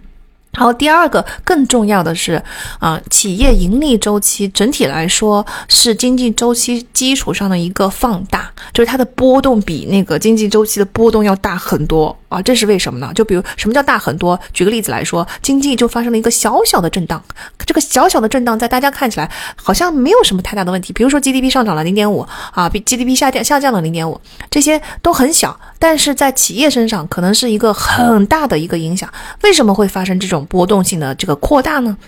像扩音器一样，好，这就是因为企业通常都使用了两种杠杆，啊，放大了销售的变化对盈利的影响。我们刚刚说的经济周期对企业的影响，是不是都还停留在销售层面啊？就是销售收入层面。那我们对企业的盈利来说，你要下来的话，你是不是还有中间有很多的成本啊？这两个杠杆其实就是在成本上发挥了作用。第一个杠杆叫做经营杠杆啊，就那个一般企业都会有两种成本，一种叫做固定成本，一种叫做变动成本。有些呢，我们可以把它叫做半固定成本。什么是固定成本呢？就是你无论你的销售变不变，在一定的幅度之内，我这个成本都不会变的，所以它。叫固定嘛，比如说你的厂房，比如说办公室租的租房的房租，你不管的业务涨跌，你只要不会涨得特别的大，大幅度不会特别的大的情况下，我房租是不变的，我厂房的投资已经投完了，这就叫固定成本。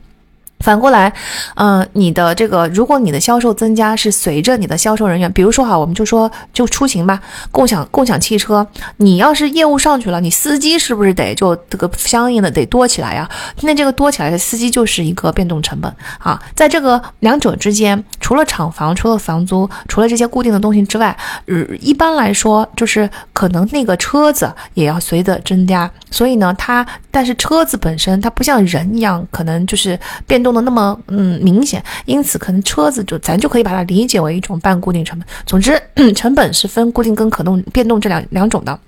那好，嗯，你我们刚才说了，在销售增加了一定的幅度之内，固定成本是不变的，对吧？只有变动成本是变的。那也就是说，销售对于盈利的影响，它其实是跟呃销售的增长比例是很不一样的。我们就举个简单的例子吧。如果你开一家店，你房租是十万，然后你的变动成本是五万。那你的销售额是二十万，咱们就减去五万，减去十万，剩下了五万的盈利，对吗？这是我们的初始状态。现在，你假设你的销售额翻番了。但是我们还是房租是不变的，就还是十万。现在销售额变成了四十万了，那你说这个四十万减去了十万，剩下三十万。我们刚才说了，变动成本是五万嘛？五万是刚才那个销售额，就百分之二十的四分之一。现在你销售额变成四十万了，四分之一是十万，所以我们的变动成本变成了十万，固定成本仍然是十万。嗯，四十万减去二十万之后，你剩下的盈利是二十万。你原来只赚五万，你现在赚了二十万，你是不是涨了四就翻翻了三倍啊？但是你的销售是不是只翻了一倍啊？这种一倍跟三倍之间的区别，就是我们刚才所说的经营成本所造成的啊倍数的区别。这就是为什么经济对销售产生了一定的影响，但是。通过刚才所说的这个经营杠杆之后，对盈利产生了非常不一样的影响。当然，我们刚才一听就知道这个东西是一个双刃剑。如果说你在好的时候，你看你销售额增加一倍，你的盈利增加了三倍；但是如果你在差的时候呢，就比如说咱们现在啊那个。嗯，反过来说，销售额变成十万吧，减少了一半，你的利润现在就变成了负五万，就是亏钱了。负五万跟原来的五万盈利比，其实你是减少了百分之两百的。你的销售额只减少了一半，你的利润减少了百分之两百，这是不是连负面的影响也会增大呀？总之呢，就是杠杆的作用，就是让所有的这个销售的影响到达下面这个盈利的时候，它就会增大很多倍。这就是为什么经济周期是很复杂的事情，就是你看到经济经济的指数本身可能变化的没有很大，但是放在企业身上，哎，怎么变差？经济变差了一点点，一批批的企业在倒闭；哎，经济变好了一点点，可能哎，突然之间就是大家就欢欣鼓舞，企业们一下子都做得很好，就是因为第一个有一个经营杠杆在里边。经营杠杆是不是对大多数的企业来说都是存在这么回事的？就它不是这个杠杆，不是大家想象的那种借钱不借钱啊，股东不股东，它就是几乎每个公司都会存在的一个经营杠杆。我们只能说，不同的企业的经营杠杆的高低是不一样的。好，那第二类杠杆呢，就是大家更熟悉的杠杆这两个词连在一起更熟悉的叫财务杠杆。刚才我们解释过了经营杠杆，这个财务杠杆就很好理解了。你扣掉了经营成本的钱，你肯定还要先还利息嘛。如果公司借钱了的话，对吧？财务杠杆的意思就是公司借债了，那么接下来剩下的那个东西才是公司的净利润。但是利息是不是固定的呀？所以它是不是就跟前面那个固定成本的道理是一样的？你一旦你的利息固定固定的利息占比越高，那你对这个整个销售对于你最后的净利润的影响的成倍。杠杆的这个翻倍系数就正负都越高，所以呢，财务杠杆越高，你在销售 翻倍的时候，你当然净利润就会翻很多倍。但是如果财务杠杆很高，在负面的时候，你的你也会翻很多倍。因此啊。这两个杠杆，经营杠杆加上财务杠杆，这两个杠杆加在一起呢，就会让企业进行一个盈利周期。我相信财务杠杆的这个概念大家很熟悉，就是企业借债还不起利息就死了，就是这叫这叫做流动性的问题，现金流的问题。但是可能很多人会忽略掉刚才说的第一个经营杠杆，因为经营杠杆是大家避不开的。假设哈，就是不同的行业，这都这都跟创始人的决策不一定有关了。不同的行业所需要的经营杠杆就是不一样的。比如说，你说你是一个线上的线上的业务，可能你的经营杠杆就很低，所以在经济不好的时候，你受的影响会比较小。可是呢，如果是像健身房、像餐厅，你看为什么我们疫情期间关掉了这么多的餐厅？你这个经它的经营杠杆很大嘛，因为它的房租占比很多。所以他可能就这种这样的行业，在这个嗯经济比较差的时候，就比较不容易支撑住。我相信大家现在就比较理解是为什么了。到这里，我们已经讨论了三个周期了哈。我们讨论了经济的周期，包括长的和短的经济周期。我们讨论了政府调控的逆周期，它我们也可以把它看成是一个周期嘛。然后我们又讨讨论了这个企业的啊盈利周期，它是在经济周期的基础上是一个往往外的波动。那接下来我们就要来了解，就是我们可能平常最容易看到的一个周期。那个波动是在哪儿波动呢？是在股市上波动的，对吧？因为经济周期啊，企业盈利周期啊，好像就跟个人对个人来说，至少我们在平常的这些媒体的新闻中、热点中、热搜中读到的并不是最多，读到最多的还是股市的上下。那我们嗯，感觉到就已经隐隐的感觉到股市的波动比前面说到的这些周期都要更加疯狂。为什么呢？啊，这个时候。可能大家都已经猜到了，因为企业的这个盈利周周期已经是经过了杠杆的嗯扩大放大之后加加加大了。那在股市里边一定存在着一个东西，它就像刚才的那两个杠杆一样，是扩大了企业盈利对于股市的影响，对吗？就所以在股市这就已经是第三波，已经非常非常疯狂了。那这个这个放大器在这里是什么东西呢？啊，就是投资人的心理，投资人的情绪波动。投资人的情绪是从一个极端摆向另外一个极端，是投资界最确定的特征。正好我们之前分享过《乌合之众》这本书，明白性群群群体心理学。大家是不是觉得投资人肯定所有的投资人在一起哈？不管你的，我们我们在那里面不是说了吗？无论你的背景、你的经历、你的心智水平，你所有的一切，这里面看起来包括了很资深的投资人，也包括了那些什么都不懂的散散户，所有的人加在一起。只要你被群体灵魂缠上，成为投资人群体狂欢这个大狂欢的群体中的一个部分，你那些所谓的那些东西根本就不重要。这就是为什么你们会看到很多看起来非常资深的投资人，他一旦头脑发热，进入群体模式，他其实就是他的情绪就是从一个极端摆向另外一个极端。我们说过了嘛，群体心理的这个情绪特点就是他的情绪永远是两极化的，是不存在中间状态，没有任何过度，不理解复杂事件的。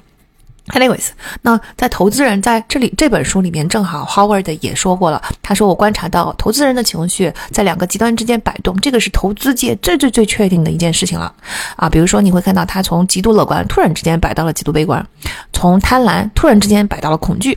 你在企业盈利很好的时候，大家对他的信心都很高，觉得哎呀，我相信你未来的价值，我相信你现在还没有盈利，但是这个互联网公司对吧，泡沫就起来了，你们未来一定是很很很很好很好很好的。然后呢，急于购买啊，抢着购买，嗯，那个信信任盲目的信任企业，然后呢？当当然了，你你这么做就是这些贪婪，一定乐观和贪婪一定会把这个价格推高到完全不符合公司价值的地步。这个时候均值回归一定会发生，就是一一定有一刻你会发现一些这个价格的调整就下来了。这个时候突然之间，投资人的预期就变了，他突然从刚才那些极度盲目乐观的状态，变成了一个盲目悲观的状态。他突然之间就觉得你这个公司一文不值了，所有的东西都不可相信了，你公司是没有未来的。所以我现在就要你实实在在的把你的资产卖了，清算给给我啊！然后本来我对于风险承受能力是一个很高的，我觉得就是你的风险才是你的魅力呀。现在我突然之间发现你的风险太可恶了，我一点儿都不想要，就是。突然之间从追涨进行进入到了杀跌的状态啊，这个你是不是刚刚很符合我们之前说过的群体心理？它这个在两端不断的两极化之间摆动，而且所有的情绪都是夸张的这么一个呃特点哈啊，而且就是这个 Howard 在这里举了一个非常有趣的例子，你们可以看看投资人他会盲目到一个什么程度哈？比如说我们都说了嘛，他情绪只有两极嘛，所以你在情绪好的时候呢，你看什么都是好的啊，经济数据强劲。哎，那肯定是经济走强了嘛，所以股价肯定要推高。但是如果是经济出去疲软呢？哎哎，你一旦疲软了之后，美联储可能会推出货币宽松政策呀。哎，货币宽松政策不就刺激经济的吗？嘿，推高股价。经济数据如果不是很好，也不是很差，它就是一个符合预期的数据呢。符合预期还不好吗？是不是？这就说明我们这个预测的很准确呀，我们的经济学家很强劲啊，所以。你又要推高推高股价，你看，就是经济好，你好心情好的时候吧，你看啥你都是盲目相信。再比如说啊，就同样的例子比比皆是，银行盈利了四十亿美元，哎，你觉得哎业绩很好啊，这个银行股，嗯，推啊，银行要是亏损了四十亿美元呢，你你等现在你找不出理由来了。但是呢，在这种盲目的自信乐观的情况下，你会觉得说这不影响大局，你才亏了四十嘛，就是企业亏损有什么很奇怪的呢？总有企业是赢的，总有企业是亏的，总有行业是在热的，总有行业是在夕阳行业，对不对？这有什么了不起呢？哎，没关系的。石油价格要是大涨了，哎，全球经济在增长，所以推高了石油价格。石油价格要是下跌了呢？哦，那就消费者就有更强的购买力啦，对吧？消费者口袋里就更有钱啦。哎，美元要是跳水了呢？对出口商是好事儿啊。哎，美元要是走强了呢？哎，对进口商是好事儿啊。你看，就是情绪好的时候，你这个滤镜里面，你看什么都是盲目性，都觉得股价会涨。反过来是不是也是一模一样的道理啊？嗯，所以就消费者、投资人的情绪钟摆，其实就在这个嗯，又又是一个放大器。我们再小小的总结一下哈，经济的长周期是一个比较合理的东西，然后长周期上有很多其他的人类对这个经济预期的态度。这样就像刚才那个投资人的态度一样，人类的态度导致对经济有一个预期。比如说，我觉得经济好，我现在感受这个感受是没有任何依据的。我们都说了，世界杯赢了比赛啊，看到了一个让人高兴的新闻啊，这个整体感觉社会很安全，社会分析很好，这些都是人人类对整个现在居住环境的一个预期。预期越好，他就觉得经济越好。这这些人类的预期的情绪是第一个放大器，放大了长期经济趋势，于是变成了很多短的周期。当然。其其中还有很多别的因素的影响哈。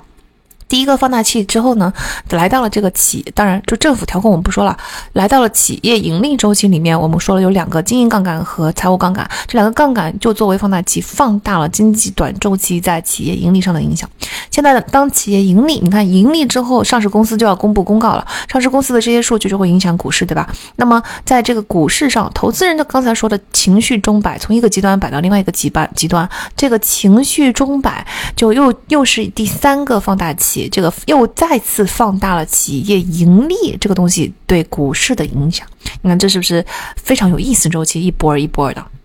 那前面说过，风险其实是投资中最重要的一个因素，因为它是投资中最主要的变量。所以呢，投资高手的三个突出标志，Howard 就认为就是理解风险的能力、评估风险的能力和应对风险的能力。那到这里，我们就要来讲一讲一个大家可能没听过的周期，叫做风险态度周期。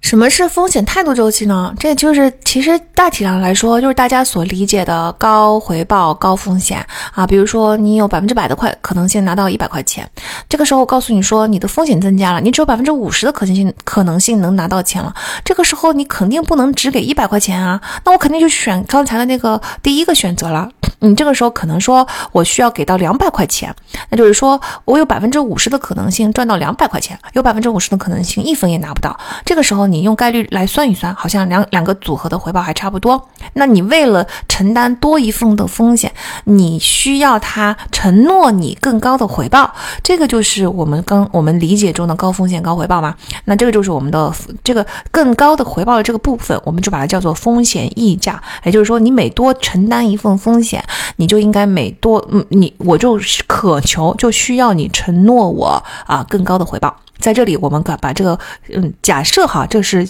如果说是一个简单的概率上合理的这个回报。那对应百分之五十的风险，你就要给我一个两两百块钱的这个呃一个回报，这个就是一个嗯，看上如果大家这么说的话呢，这是不是脑海中呃想象一个往上的斜线？那我们是不是随着风险的增加，你的回报也增加？但是这个斜线总体来说是按照相同的一个比率嘛？就是我我大概需要这么一个东西，这么一点额外的回报，这个就是我的风险溢价。为什么一个斜线它会变成一个这个？波动线变成一个周期呢，就是因为投资人的情绪是两极化的。刚才我们说了，投资人的情绪是在两头钟摆上摆的。他在乐观的时候呢，他对风险的容忍度是很高很高的，他是个盲目乐的乐观的状态嘛？那是一个什么原始人的状态？此时呢，我们刚刚说的这个风险溢价就会变得很小啊？什么意思呢？就是投资人因为他他。看不到风险嘛？比如说 刚才我们给出的例子，说你风险都已经高到百分之五十，一分钱都拿不不到了。这个时候我要求的溢价就是多一百块钱，就要两百块钱才行了。但是如果你眼里面是不是看不到这个百分之五十的风险？你你实际上风险是百分之五十哈，但是由于你呃低估了那百分之五十，你觉得无所谓没关系，这个时候你可能就要求说好，那我只只要求一百二十块钱。哎，我不叫不要求两百块钱，这个就叫做对风险的容忍度很高。我看不到风险的时候，我要求的这个溢价是不是也就降低了？实际上，投资人在这种时候，你真正吃进来的风险是什么？是百分之五十。你眼中看到的风险是什么？是百分之十。所以你要求的这个价格是对应着百分之十的风险的价格，而不是百分之五十风险的价格。总之呢，大家会理解到说，他投投资人现在承担了一个比他付出的那个价格就合理价格范围更大的那个风险。好，这个情况下呢，如果你突然之间这个钟摆情绪钟摆摆到了悲观的那一面，突然之间大家就极度的规避风险了，这个时候风险溢价是不是就变得很大了？也就是说，呃，我刚才那个两百块钱，我现在把它 raise 到五百块钱，百分之五十的可能你能够赚五百块钱。你要是合理的去计算一下的话，你就会发现这件事情是划算的。但是呢，由于现在大家对风险极度的规避，五百块钱都吸引不到人了，所以这个时候大家都不想要，都不买。听到这里，大家有没有发觉到赚钱的机会其实就已经出现了呢？就是说，当大家都很盲目乐观的时候，看不到风险的时候，大家就这个风险是很大的，但是你的得到的回报其实是很小的。这个时候，我们就应该按兵不动。但是当反过来，突然之间大家都进入恐慌了，没有人敢买了，都觉得风险特别的高。这个时候呢，你就你发现风险其实没有大家想象的这么高的时候呢？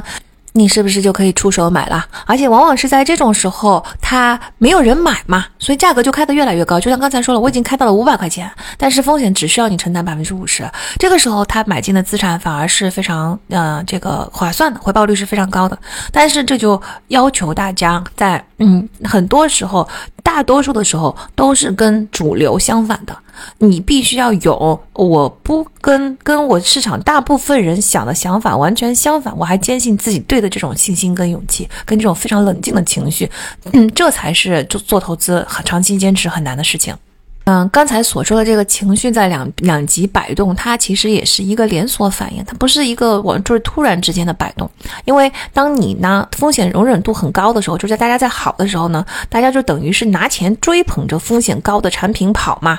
那么那些风险高的产品是不是价格就上去了？也就是说你的风险就越来越高，越来越高。这个时候呢，大家的情绪非常的乐观，就是觉得没有任何风险的存在，所以你一步一步的把价格就把这个风险调。调高我也都能接受，它是不是就像一个温水煮青蛙呀？我们为什么说它是一种连锁反应？就是因为每一个人都在追捧，追捧的时候，你就会把价格越拖越高，它是不会停留在原地的，它就把价格越越拖越高，越拖越高了。这里其实我们就可以看看零八的经济危机了，零八经济危机就是这么一回事儿。但是呢，首先呢，它其实是在一片乐观的情况下啊，政府当时的政策是支持自有住房扩张的。简单的说，就是过去买不起房的人，现在都能够买得起了。那买房的人大量增加了，房价是不是就飞速上涨了？房价上涨是不是就给市场散发了一个非常乐观的信号？就是市场整个情绪就又越来越乐观了。同时还有另外一个什么事儿呢？就是美联储当时是推动利率下行的，利率下降了之后，导致大家就不想把钱存买存在变成存款了嘛。这个时候呢，对于市场上比这个呃利率的收益更高的这种高收益的金融产品的需求就上升了。主要当然还是存在在机构投资人的手上哈。这就刺激着银行去啊抢着去发放住房贷款，因为他们可以把住房贷款的风险切成一层一层的，并且经过一个复杂的这个打包、重新包装，把它包装成一些很复杂的金融产品，然后把这些金融产品卖出去赚钱。那呃，为什么？就是你看啊，你把这个住房贷款，住房贷款，我们不是放松了这个贷款的要求吗？标准吗？放宽了标准之后呢，就杂七杂八的人都进来了。有很多人其实风险是很高的，所以在住房贷款这件事情上，你也是有风险评级的，对吧？你的这个风险评级，不同的评级本来应该对应的是什么呢？本来应该对应的是不同的风险的价格嘛。这就是我们说，在正常的情况下，它应该是，嗯，那个百分之百的情况下拿一百块钱，那百分之，嗯，五十的情况下，你就必须要提价提到两百块钱。反正呢，每一个风险是有它对应的价格指标的。嗯，我投资人是要求你给我很高的回报，我才愿意去。那个买你这个风险也换过来很高的回报的意思，就是说我需要你的价格很低，我才会愿意去买你的风险，我才会觉得划算。总之呢，就是这是正常的情况。但是呢，嗯，在这个呃次贷危机前的这个情这个经济中，因为历史上的所有的住房贷款的违约率是很低的，人们有一种盲目的相信，相信未来也会很低，所以就说他们盲目的相信这个风险是很低，就是没有人会违约。这就是为什么我们现在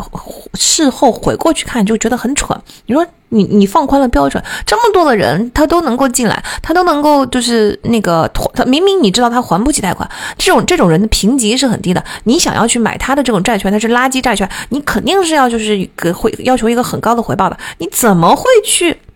能够买这种人的产品，就用这种人的贷款做的金融产品呢？但是当时不是这样子嘛？当时大家都是在一种盲目的乐观的情况下，觉得啊违约率很低，我不可能出问题，所以你无论是什么样的产品打包出来了，我都买啊。由于你的对吧？因为利率很低，我就急着要想从别的金融产品上赚钱嘛。然后当时保护金融行业的这个法律法宽法规又放宽了，这个时候呢，媒体又大量的发表文章，声称由于一二三的原因啊，什么产品创新啊啊，什么美联储的操纵手段非常的高明啊，等等等等哈，说风险这件事情已经彻底被消灭了。在这种事情中，由于我们的这个产品如此的高深，就是一个完全是骗术嘛啊，它是不可能存在任何风险的。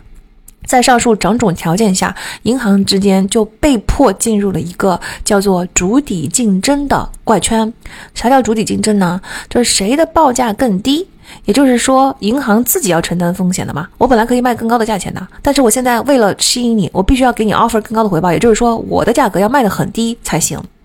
但是由于就是这个东西，他银行自己脑子里面也没有风险意识，他觉得也不会违约。我卖的更，我卖的再低，我都是赚钱的，这不就是白抢钱吗？所以他就不停的想叫降低价格，降低价格之后，其实他的自身银行自身承担的风险是不是越来越高，越来越高？问题是，就算一个银行的 CEO，一个银行的管理层，他看到了这种情况，他是清醒的，他也没有办法。为什么没有办法呢？因为你只要但凡这所有的竞争对手里边，尤其大大多数的情况下是更相对更弱的那一家，他就趁这个东西要去抢占市场份额了。如果你要去抢占市场份额，铤而走险了，那只要但凡他一出手，所有的市场份额都要向他倾斜，因为他已经 offer 了比你更低的价格，但产品都是一样的，对不对？那消费者肯定是谁谁价格低是买谁的。这个时候，那个所有其他的银行就坐不住了。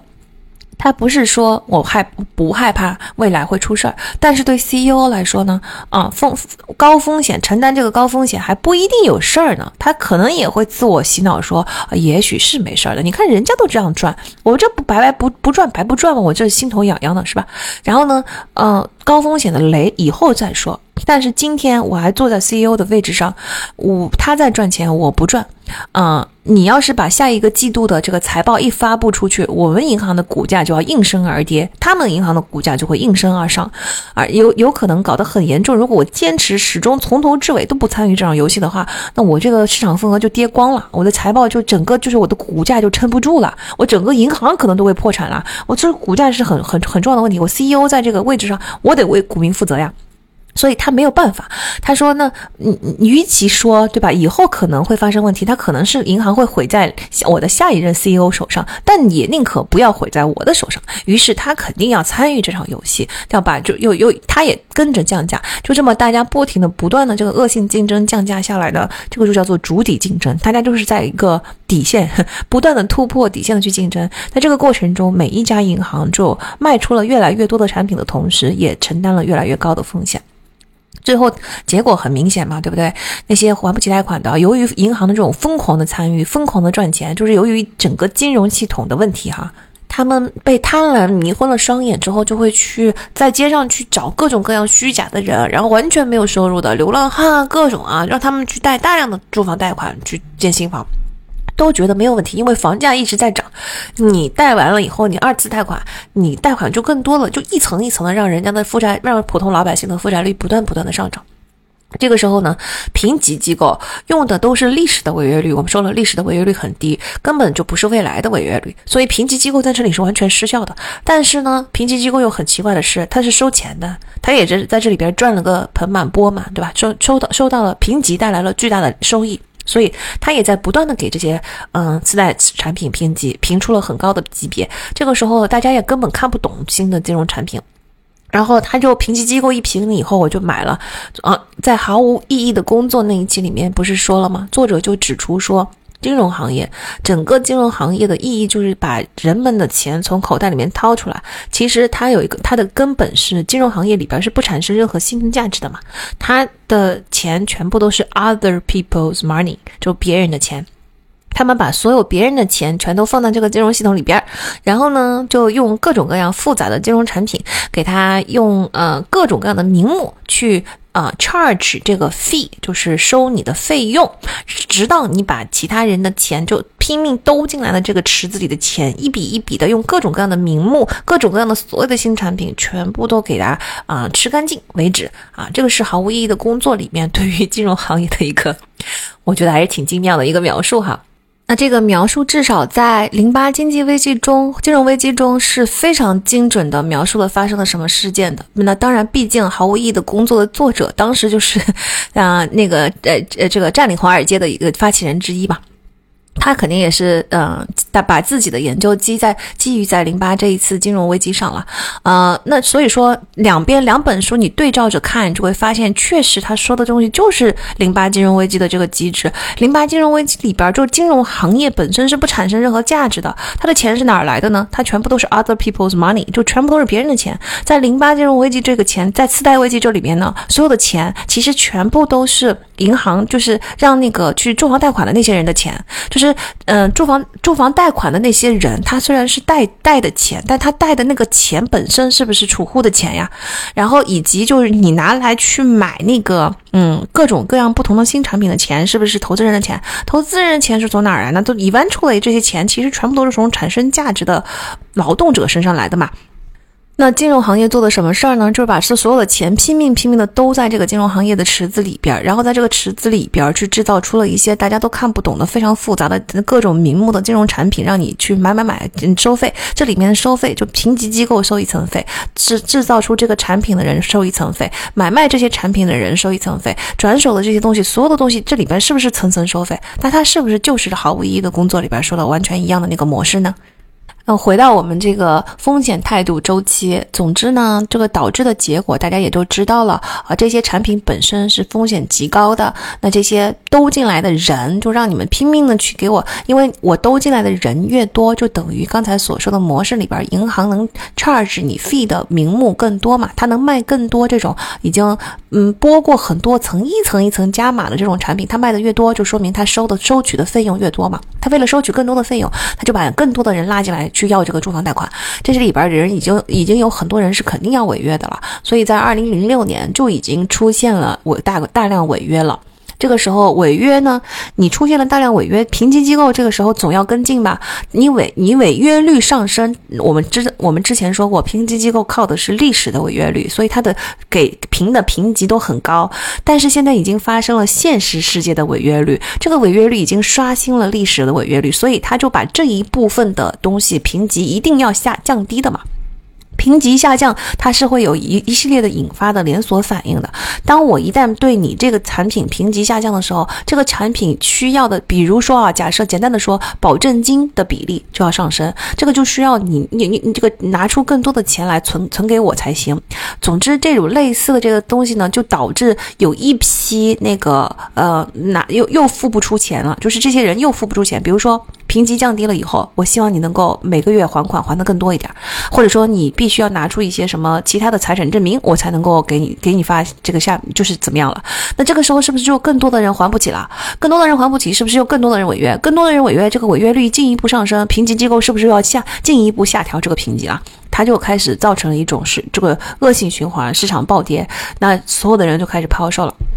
这个时候呢，正好撞上了什么呢？我就说了嘛，风险就在于 未来永远无法预测，很多事情你就是撞在一起的。当时呢，正好撞上了一个银行行业新的法律法规，这个法律法规肯定不是因为跟你经济危机危机没关系，是吧？它肯定是在遥远的之前因素就已经埋下了。这个时候刚刚出台，出台的目的是为了增加银行资产的透明性的。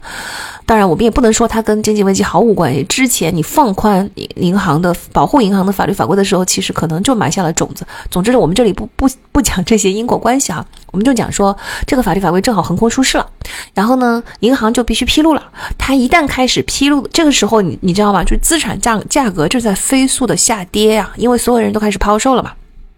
这个时候，你雪上加霜的要求我披露，我每天披露，我每天我的资产都在不停的变化，就价格已经飞速的下跌。你说这种东西披露出来了，那不得引起股市的极度恐慌啊？所以。股市的这个恐慌的情绪，或者说整个资本市场的恐慌的情绪，它就本来是一个非常极端的放大器了。你一旦这个法律法规一出，所有的投资人看到新的资产披露的这个东西，吓得目瞪口呆啊，引发了新一轮更大的恐恐恐慌和抛售。这个时候呢，你们一定会就是知道的，做空机构就出现了，对吧？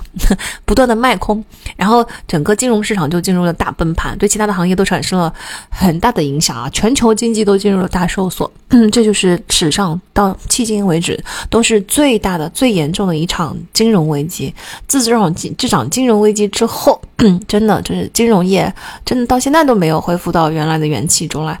总之呢，就零八危机的前因后果还是非常非常。就历史比任何的小说都精彩吧。所以还是很推荐大家去看一下跟它相关的一些书啊，还有嗯作品啊。你想哈，零八危机是起抵离我们最近的最大的一次全球性的经济危机，它是嗯史上最全的资料，因为我们人类毕竟已经进入到了信息时代了吧。无论是民间智慧，对各种制作了各种各样的视频，写了各种各样的文章去呃分析它，还是拍了各种各样的作品，写了各种各样的大书啊，各种。其实你们对于零八危机的了解都会比。任何一次历史上其他的危机要来的更加全面啊，这个各种理论解释的也更加清楚。你不但能够理解这次的历史事件，还能够更深刻的理解 Howard 说的周期，还能够更深刻的理解整个金融行业啊，还能够更深刻的理解人性。总之还是非常有趣的一个过程。那反正讲到这儿呢，就是巴菲特说过哈，别人处理自己的事情越不谨慎小心，我们处理自己的事情就要越要谨慎小心。这就是因为我们这里面存在着一个情投资人的情绪钟摆，就用群体心理学去理解更更好。你要知道，群体只有两极化的情绪，这两极化的情绪就放大了所有的风险，产生了一个风险态度周期。这个风险态度周期就代表人们一一会儿就是对风险全部视而不见，一会儿对于风险就是觉得彻底规避。只会在这两个周板钟摆之间荡动的时候，你就一定会像零八经济危机一样，一会儿产生各种高风险的产品，但是人们都不管不顾的买；一会儿就所有的人都抛售，一点风险都不想承担，导致整个市场崩盘。怎么说呢？我们只能说历史一直在重复吧。到这里为止，我们是不是已经讲了好多个周期了？那接下来还会给大家介绍一个新的周期，叫做信贷周期。我们到这儿已经很熟悉了哈，我们讲的周期都是一个叠在另外一个上面，一环一环连锁这么发生的。就像作者一开始就说了，所有的周期之间相互都是在影响的。那么这个信贷周期一定也会在前面的这些周期的基础上有一个放大器，是让它去波动、去连锁触发它的啊。这个触发它的仍然还是投资人情绪的两极化，就是当窗口大开的时候，到窗口紧闭的时候，完全可能就只在一瞬间。Howard 呢认为信贷。周期是所有周期中最重最重要的一个，嗯，为什么呢？因为银行有这么几个原因。第一呢，是资本或者信贷是生产过程中必不可少的重要组成部分，获得资本的能力呢，就决定了企业和经济的成长能力。如果资本市场关闭了，企业就很难活下去。第二个原因呢，是企业跟个人必须获得资本，你才能够在债务到期的时候再进行再融资嘛。嗯，你如果不到期还钱，你说前面企业就要破产，企业破产了以后，你肯定就撑不下去了，对经济肯定会产生影响啊。所以其实信贷周期是不是挺重要的啊？而企业为什么老是就是到期了要还债，到期到还债呢？其实企业经常是呃存在一个现象叫做借短投长。借借就是借款的借，投就是投资的投啊，因为短期债务的本那个成本是最低的，所以它肯定都是借短期的债务，然后不断的靠就是新的融资来去滚动的还上之前的债。投长呢，就是投资肯定都是长期的嘛，所以在呃你的借款和你的投资之间其实是存在着一个期限上的错配的。在信贷市场好的时候，这个是没有什么问题，因为你永远可以融到资去把你那那笔款先还上，还你融完资以后，你下一笔款要还了，你再还，这这就是就是不断的接上的这么一个概念嘛。但是信贷窗口一旦关闭，你就融不到资，你就还不上上一笔。但是你现在这个生产周期又很长，我们说了投长嘛，借短投长，你投资的这个周期，资金回笼的这个速度，它是不能够匹配你的借。借款期的很短，这个时候你还不上，你一旦还不上你就违约，你一旦违约，你很可能就要进入进入破产清算清算。这就是为什么信贷其实对企业非常非常的重要。那第三点呢，是除了企业本身之外，有很多其他的经济单位都是依赖着信贷市场才能够顺利的运转的。其中最夸张的例子仍然还是金融机构。那你说企业是借短投长嘛？这是一个错配。而金融机构则是借短贷长，就是一样的，就是它跟企业是一样。你把金融机构想象成一个企业，它的贷款就是它的这个生产投资嘛，它的存款是呃很短的，或者说是随时储户都可以来取走的，但它的贷出去的这个贷款期限往往是很长的，因为越长期限它越赚钱嘛。所以银行用钱来去做房地产这个贷款，你你随时可以把你的钱取走，它可能要三十年才能够收回来的这个钱，一旦发生挤兑，银行又不能进入融。资市场去进行融资，此时如果没有政府去救市的话，那银行就肯定崩，对吧？比如说美联储加息了，然后储户要取钱，就不存在小银行了。这个时候从把钱从硅谷银行里面去取出来，那硅谷银行的那些其他的这个投资的产品，肯定现在还没有产生回报，资金还没有回笼呢，它一下子就哎怎么破产了？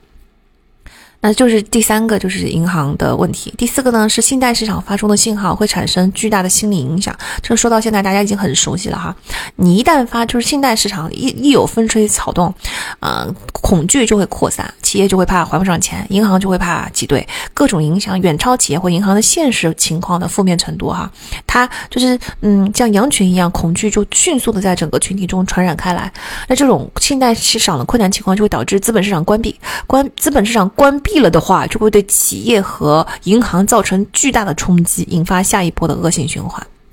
所以这个就是，嗯，信贷周期，大家都都明白吧？那信贷周期的运行机制到此我们就很理解了。一般来说呢，就在经济进入一定的繁荣时期的时候，资本提供者生意兴隆嘛，所以他们就增加了资本的基础。这个时候，金融机构就开始扩大业务了。前面说过了，投资人们是盲目乐观的嘛，在金融在经济繁荣的时候，这金融机构在这种盲目乐观的情况下，就是人们的盲目乐观，不就是忽视了风险吗？忽视了风险，不就是刺激各种的金融机构去制造出各种高风险的产品，并且用很便宜的价格卖出去吗？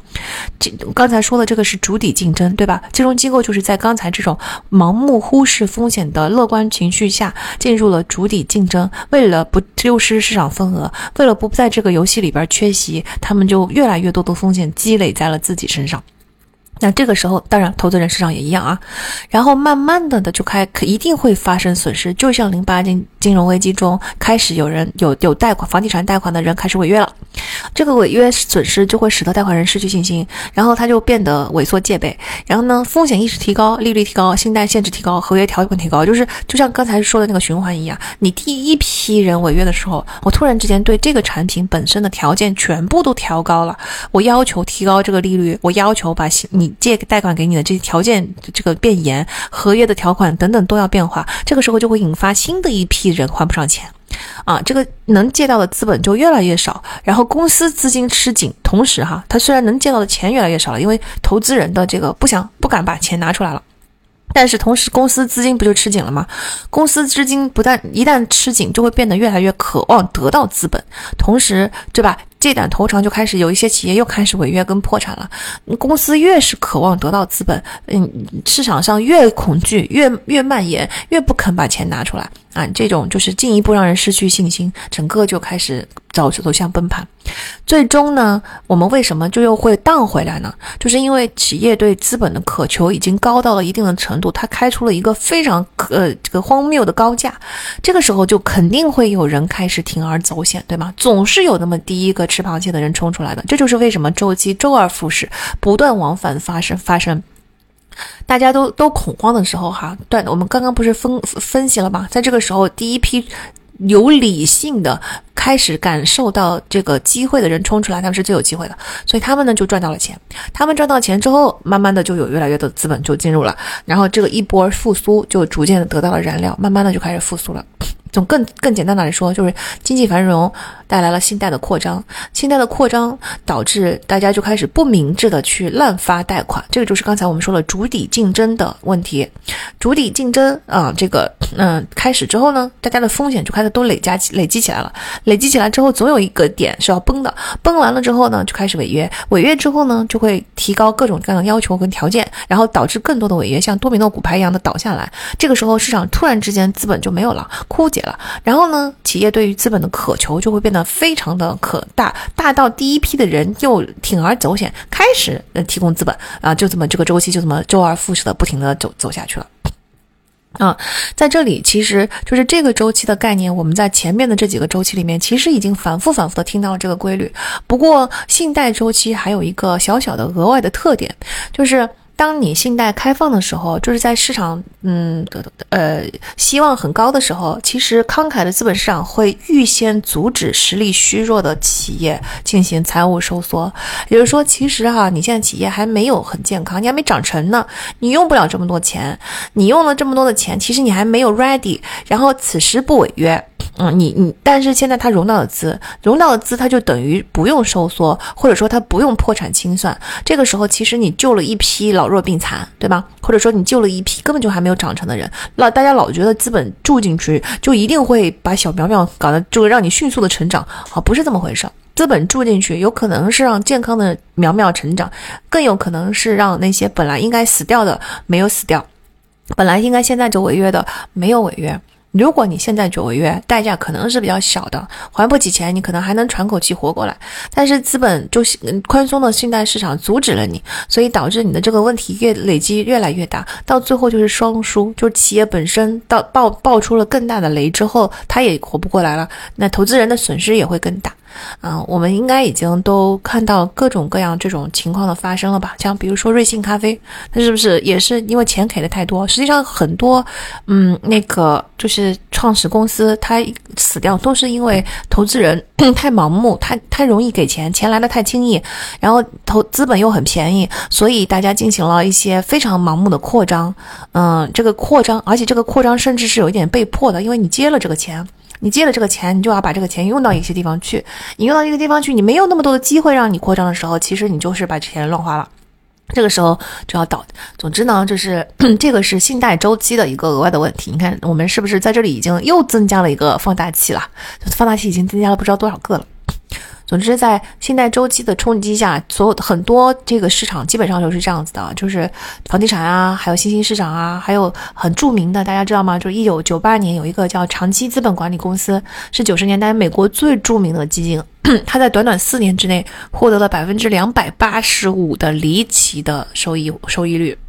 嗯，然后但是就是在九八年的信贷危机中就倒掉了。有一本书叫做《Why Genius Failed》，嗯，中文叫《赌金者》，赌是赌博的赌，金是金子的金，或者说还还有一个译名叫《拯救华尔街》啊，这也都是信贷周期，包括九九年到两千年的影视展览行业啊，两千到两千零一年的风险投资基金啊，还有电信行业啊，等等等等，都是这所有的这些周期都是因为你提供了大量便宜的钱，导致过度的扩张。最终导致资本市场和企业都遭到了重大的损失啊！这就是我们的信贷周期。接下来我们要讲两个大家不太熟悉但是我们很快的讲一下啊。第一个叫做不良债券周期啊，大家都知道 Howard 的作者，他其实就是在不良债，他是全球最大的不良嗯不良债券或债权或者说是不良资产的投资人嘛。那不什么叫做不良债权投周期呢？简单的说，就是前面提到的那些企业，你看我们说了企业盈利周期这里边，它不是有经营杠杆跟财务杠杆，它由于这两个杠杆呢，它就放大了经济危机给它身上带来的这个嗯盈利的影响。因此有很多企业是不是就撑不过来了？但这是不是因为企业本身的商业模式或产品等等出了问题，只是因为它的财务出了问题，所以。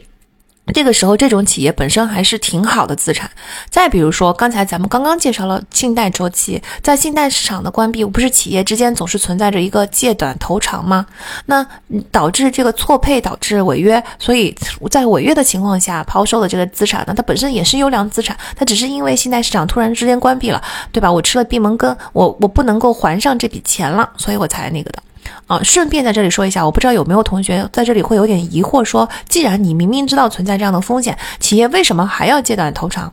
这是没有办法的事情。我们用主体竞争来理解，就都理解了。我们之前也说过，你在那个棕榈油行业一出来的时候，由于所有的这个饼干，嗯，棕用了棕榈油之后，它虽然对健康非常的有害，而且还伤害热带雨林，但是这种饼干在长期运输中不易碎，它的口感也没有什么问题。然后棕榈油就反式脂肪，它是非常便宜的。因此呢，你不参与这场游戏的这个饼干商们就被挤兑掉了，就最后存活不下来了，因为赚不到钱。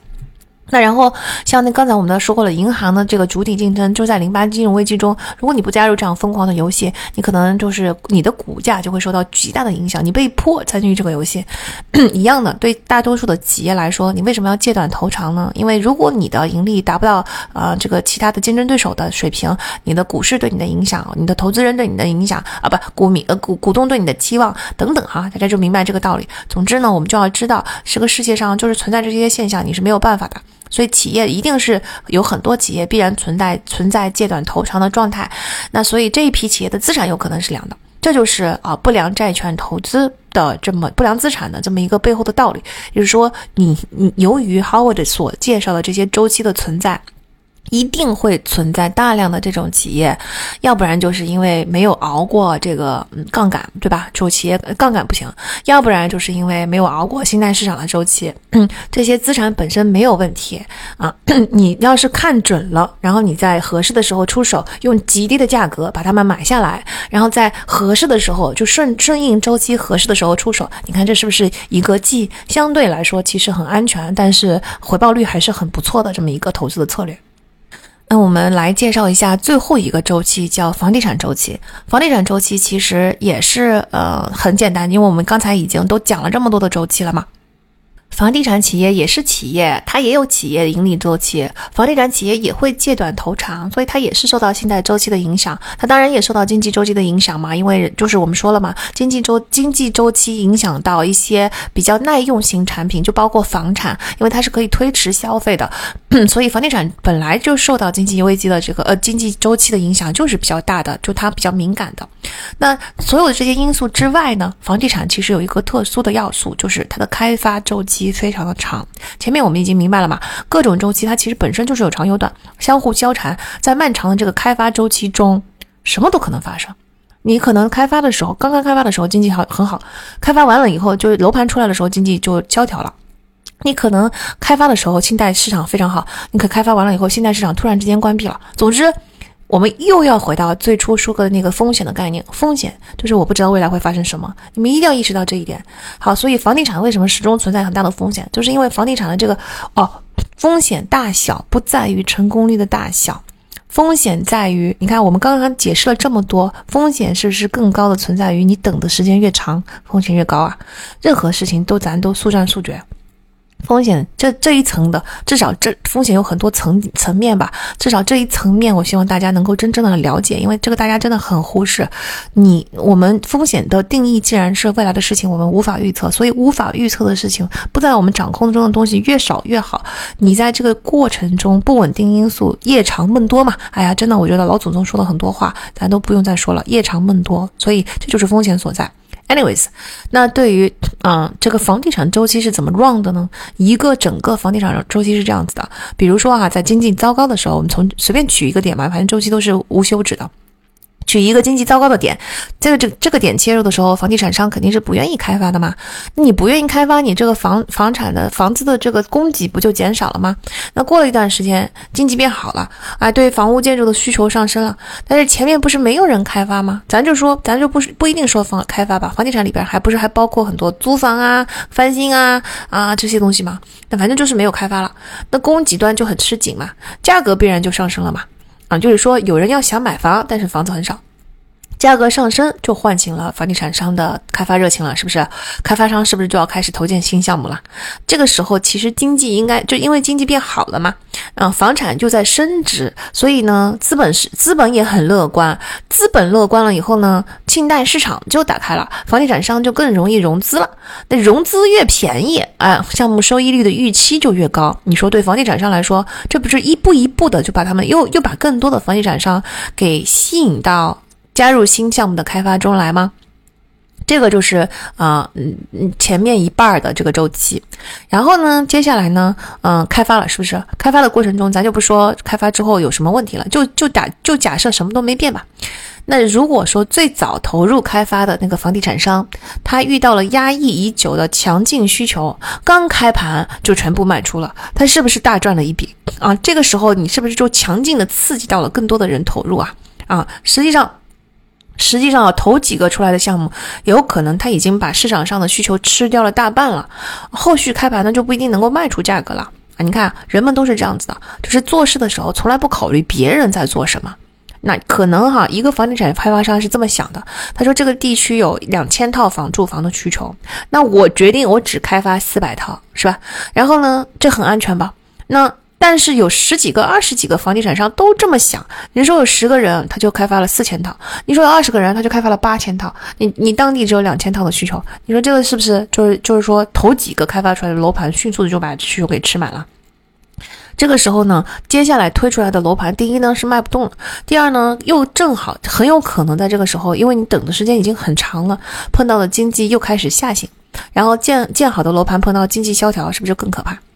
嗯，在开发周期中，我们前面说过了嘛，因为开发周期长，房地产商不想把自己的钱放进去，承受这么大的损失，所以通常都是通过融资来进行的。那你既然融资了以后，你不就呃那个嗯楼盘卖不出去，卖不到价格，你不就还不了贷款吗？你不就只能违约破产，或者这个项目就黄掉了吗？所以呢，烂尾楼还是出现了很多的，这个就跟刚才说的这个不良债券是不是一个道理啊？在房地产这里边，它经它必然一定会出现一些烂尾楼的那个产品，所以买烂尾楼跟就跟投资不良资产一样，在美国也是一个嗯，算是一个稳定的投资渠道吧。嗯，因为烂尾楼只是因开盘时间不利呀，然后就是信贷危机啊等等的情况，并不代表这个楼盘本身是有问题的。所以呢，美国房地产市市场就有一句老话，叫做“房子只有过到第三手才能赚钱”。你看啊，第一手是房地产商嘛，第二手是没有赚到钱，对吧？很多房地产商还死掉了，这个项目死掉了。然后呢，第二手就是银行，因为你你总是把这个项目抵押给银行，嗯，进行贷款。银行呢又不会去操作，银行肯定是拿出来拍卖，所以银行只是自己就补补了一部分，也没有赚到钱。等到你真正有愿意去拍卖这些烂尾楼，把这个资产吃下来的第三手的投资人，他才可能在这上面赚到钱。所以房地产只能过三手才能够赚钱。这里就我们就已经把所有的周期都跟大家讲过了，最后最后我们还是要把所有的周期都放在一起来，我们尤其重点看一下股市，因为这可能是我们普通老百姓最接触的最最最频繁、最可能接触到的一个一个市场，并且确实股市本身它不是一个什么周期性的东西，股市是一个体现了所有周期在上面。发展的东西就非常有趣哈，然后这为什么股市是疯狂的呢？因为所有的周期的疯狂，一层层那么多刚才说的放大器，不都在股市上体现了吗？好的，那我们先做一个小总结，就是刚才那么多的周期，首先经济短周期是在长周期的基础上，由于人们的预期、心情的变动，扩大了一个变成了一嗯一个小波动。那么在短经济周期的基础上，企企业盈利周期嗯的放大器是那两个杠杆，就是经营杠杆和财务杠杆。然后呢，在企业盈利之后，他要发布财报了。嗯，你要放在那个投资市场，投资人呢又因为情绪极度的两极化，对吧？投资人是一个群体心理学，他只有极端的情绪，因此这个极端的情绪又扩大了这个波动，再次放大。然后信贷市场呢，就有里边不是有一个借短投长或者是借短贷长的问题吗？然后。同时，信贷市场会给市场散发恐惧的气氛，又搅乱了一池水，再次扩大了各种极端情况跟波动。再加上这个过程中，政府往往试图来进行逆周期的一些调控。你说到这儿，是不是已经乱成了一团一一锅粥啊？嗯，那总体来说，其实还是很简单的规律哈，虽然听起来是很复杂。就是说，嗯，股市的波动其实是被扩大和影响了的很多很多波之后的，所以股市的起伏，你们为什么老觉得就股市的起伏似乎没有什么道理呢？就是背后不就是因为它根本就不是因为公司好了你股股票涨，公司差了你股票跌那么简单，那没有不是一重啊，它是极其极其复杂的这么多的周期砸在一起了，是不是？所以股市肯定是疯狂的呀。那我们只要就是简单的记住说，第一，它就是疯狂的，它疯狂的背后就是因为这么多的周期已经集集在集合在一起了。第二呢，是涨得越快，跌得越越狠，记住吧，就是周期不就是一个钟摆吗？它虽然说不是完美对称的，但是呢，嗯，它这个你涨得越高的时候，它不是有一个均值回归的。特征吗？一定中心点的磁力就很强，就我你长得越高的时候，越要吸引你，一定要往回调整了。这个时候呢，你肯定，嗯，我们在越越顶越高顶上越危险，就是长得越快，而且这个势能，你想一想物理学，你呼一下就扫过去了，这个势能是不是越高？你长得越快，你跌的也就越狠。总之一定要记住这件事情啊，我们普通人记住这个规律就行了，长得越高，跌得越狠；长得越快，跌得也越狠。这个就是你涨上去的那个势能太高了，所以我们后面是。很惨很惨的，而且你要记住，气球的泄气漏气总是比充气快，所以你涨是一个慢的过程，跌是一个很快的过程。那第三条很简单的规律，就是这个也是非常非常非常重要的，大家一定要记住，我觉得很精髓的内容，就是股民的心理永远是追涨杀跌。永远永远追涨杀跌，我们已经在前面的周期已经震荡放大了这么多波了，到股市这里最后一波就是这个追涨杀跌的心理，就其实跟刚才我们说了，投资人的情绪震荡是类似的，但不完全一样，它是在这个投资人的两极化的情绪上，你再加入了最后一丝丝，为什么人一定是追涨杀跌的？我们就来说一下牛市的三阶段，三阶段的理论真的就对 Howard 本人来说，他说他第一次听到这个理论的时候，他就觉得醍醐灌顶，彻底清醒了，终于明白投资是怎么回事儿哦。我看到这三阶段的理论的时候，我觉得至少对于个人股民来说，对于我们个人来说，如果你但凡想要涉足股票市场，你一定一定一定一定要记住这个三阶段的理论，这样我们不至于赔得太惨哈。第一个阶段，牛市的三阶段的第一个阶段呢，叫做。只有少数特别有洞察力的人相信基本面会好转。第二个阶段呢，是大多数人都认识到了基本面已经好转了。第三个阶段呢，是每个人都得出了结论，基本面情况将会变得更好，而且永远只会变得更好。嗯，在这里呢，我要稍微提醒大家注意一下这个第三阶段。你们会发现，第一、第一跟第二阶段就是一个很合理的递进的过程。第一阶段少数人知道，第二阶段大多数人都认识到了。但是呢，这个第一跟第二阶段还是在合理的范围内，也就是说，越来越多的人看懂了这个道理，看懂了基本面正在好转。可是刚才我们在第三阶段的描述中，请大家注意哦，它是很夸张、很不理性的。这就是说，我们可以把它理解为，到了第三阶段的时候，就已经触发了群体心理学，就已经是一个群体的狂欢了，不再理性了。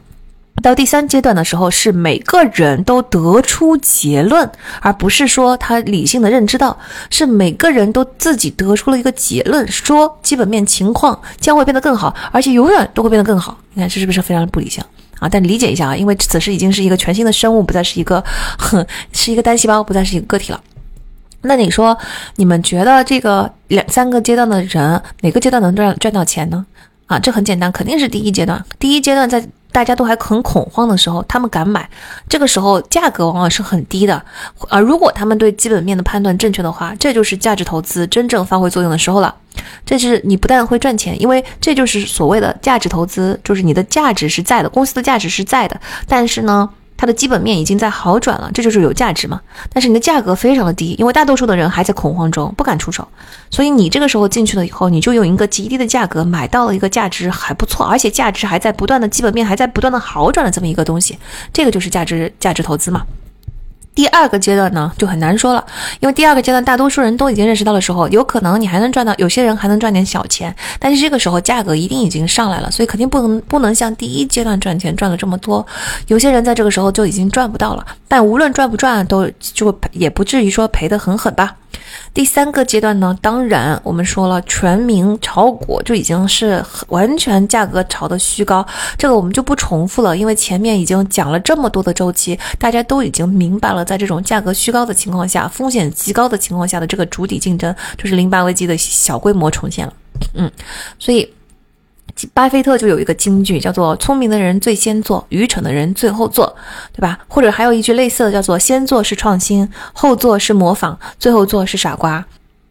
那理解了牛市三阶段之后，我们也很容易理解熊市三阶段嘛。第一阶段就只有非常深谋远虑的人才能够意识到，尽管形势一片大好，市场普遍看涨，但基本面不会一直顺风顺水的。就是当你好，我们说了，风险意识就是一个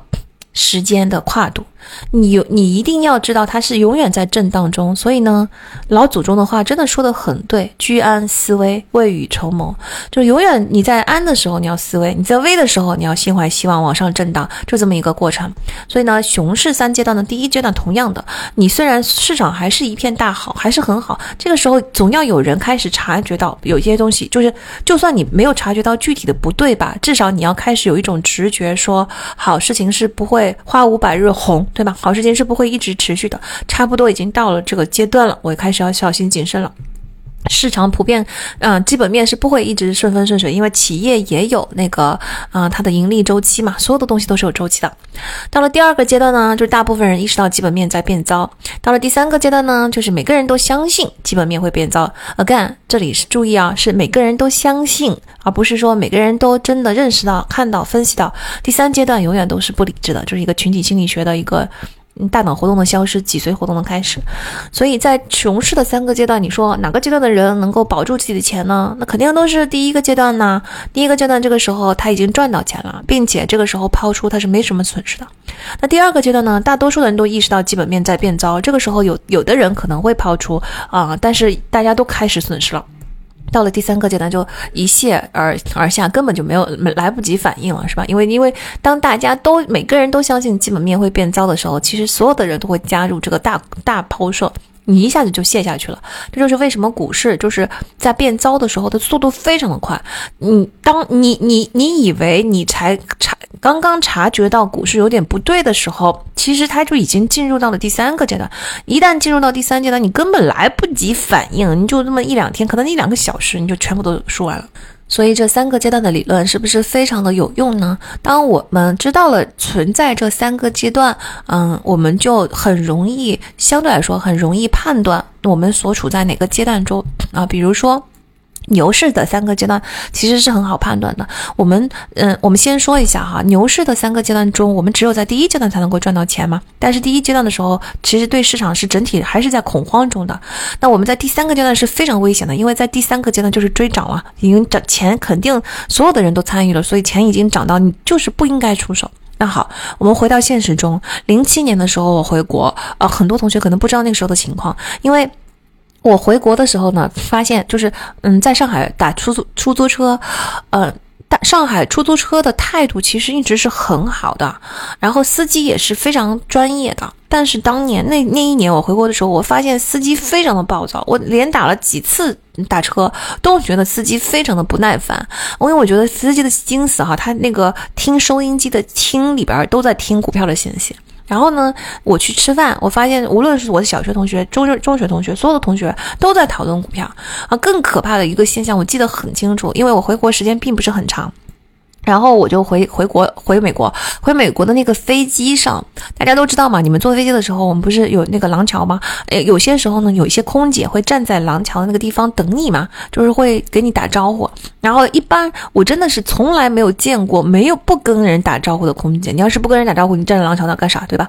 但是就零七年那天，我坐美回美国的飞机，我去了以后，空姐是不理我们的。所有的乘客都自己进去了，然后你我会注意到他们俩不理我干啥呢？两个空姐，他们在那絮絮叨叨、嘀嘀咕咕在那里交交头接耳。我走过的时候，听到他们在讨论股票，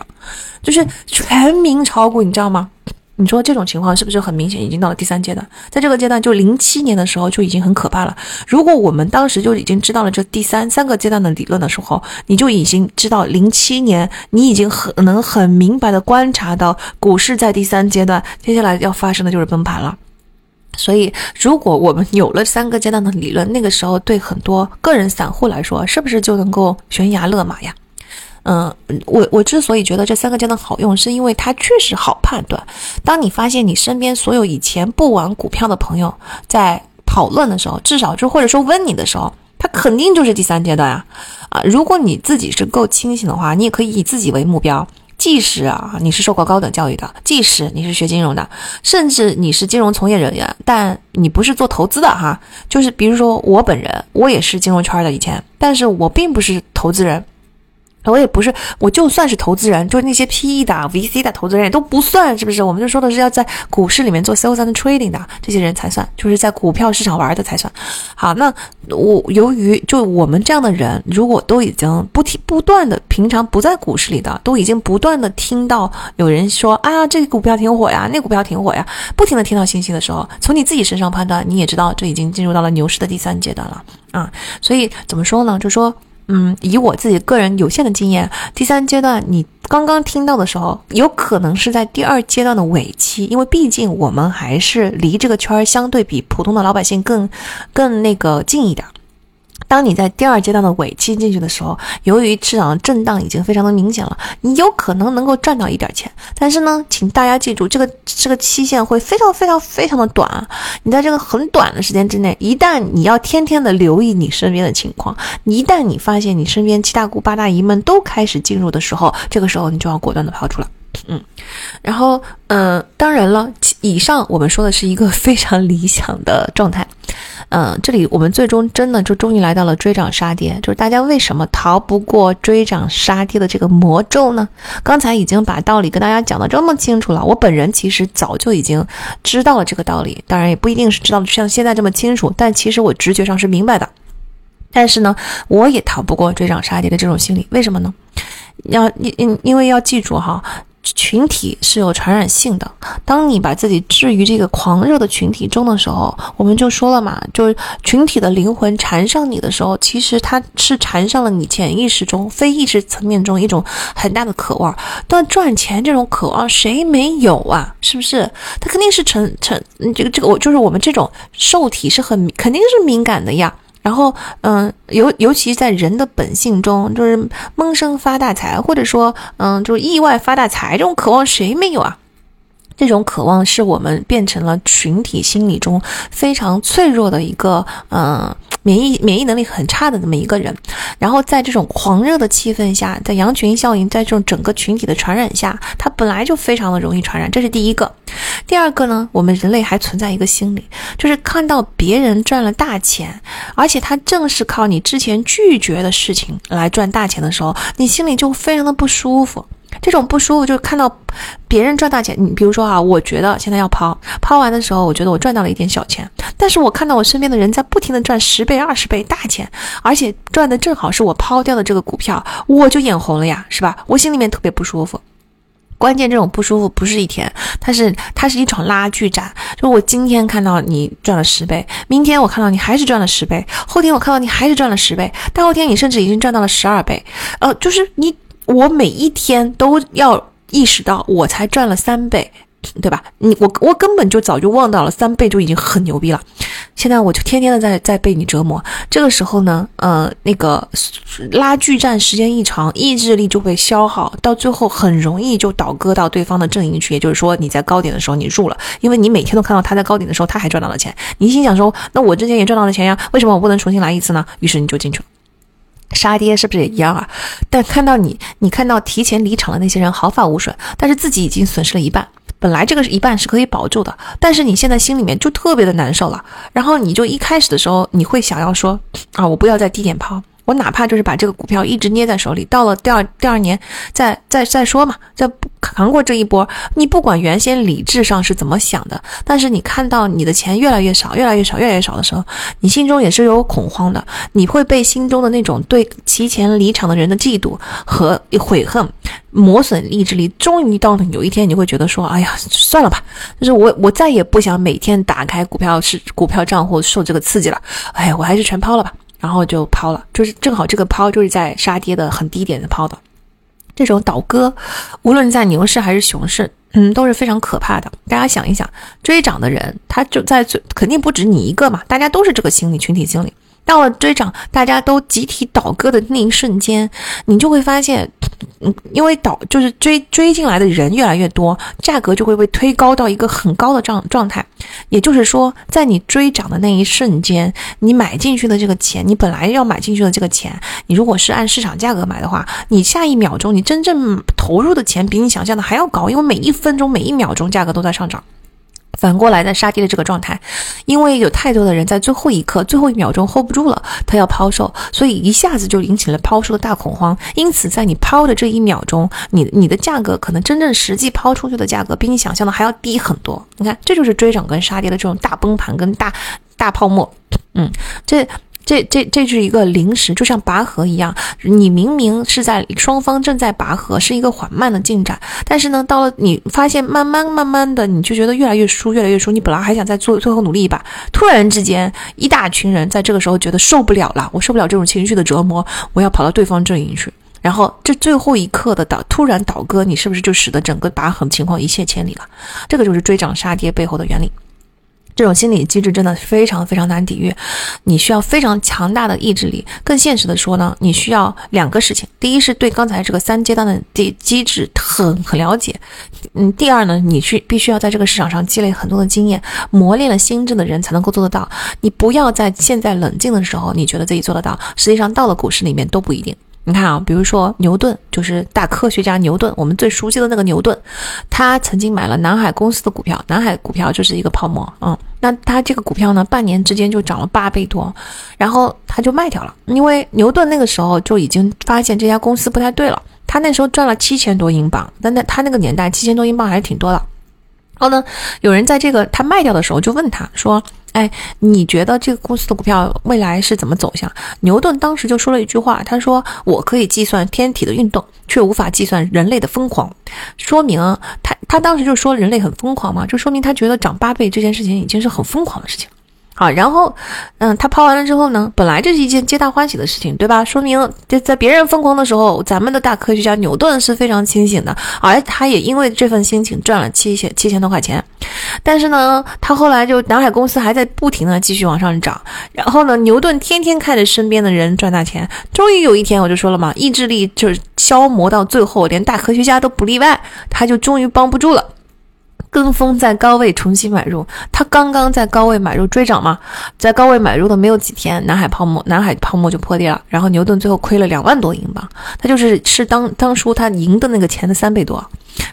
这个就是一整个追涨杀跌的流程。我相信哈，玩过股市的同学，包括我我本人，其实都完整的经历了牛顿刚才的那个流程。就一开始的时候，我觉得自诩自己比普通人要更懂金融知识，然后更冷静，然后这个嗯，我在里边赚到了钱。然后也，而且我确实在一开始的时候赚到钱的那些分析的原理也都是正确的，事后想想也都是正确的。这个时候就自我膨胀了嘛。然后完了呢，就是赚到了钱之后呢，就开始觉得说赚到了钱就好好的把这个钱留下来吧，咱们就不要参与后面的游戏了。但是呢，由于你一直在还在这个股市里边，你就天天的心痒痒，就觉得别人一直不停的在赚。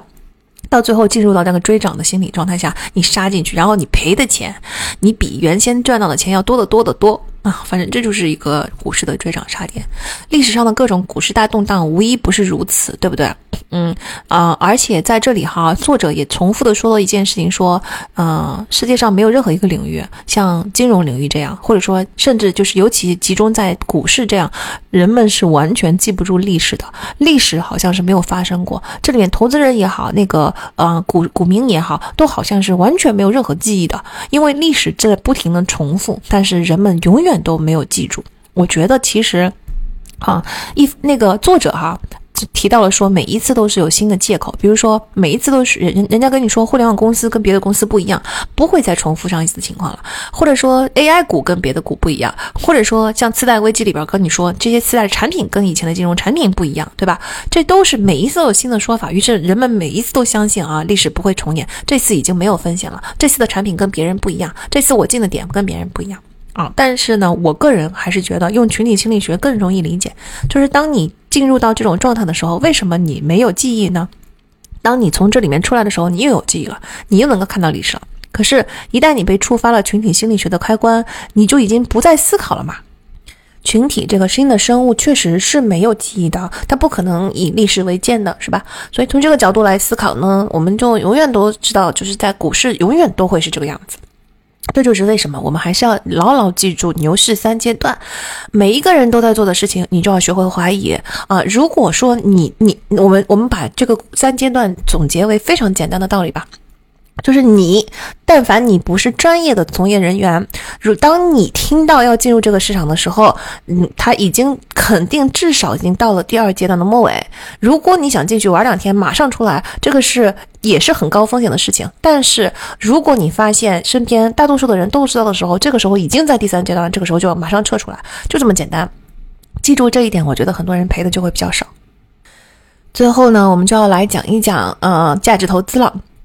前面讲了这么多的周期，就是大家，我不知道大家有没有像我一样听出了这本书的牛逼之处。他把每一个周期讲得特别的简单和清晰，并且把周期和周期之间相互交缠跟放大的这种一团乱麻的关系都解释得如此清晰。我觉得 Howard 这个在这本书真的是非常的了不起。那根据我们刚才所讲的所有投呃周期的理论，其实投资策略就已经很清楚了，它就是一个激进跟保守的切换。我们在牛市的第一阶段，大家都还很恐慌的时候，你看到价值很好、价格很低的投资，就激进的买入，还取决于你这个时候有多激进。在熊市的第一阶段，你转向一个非常非常保守的策略。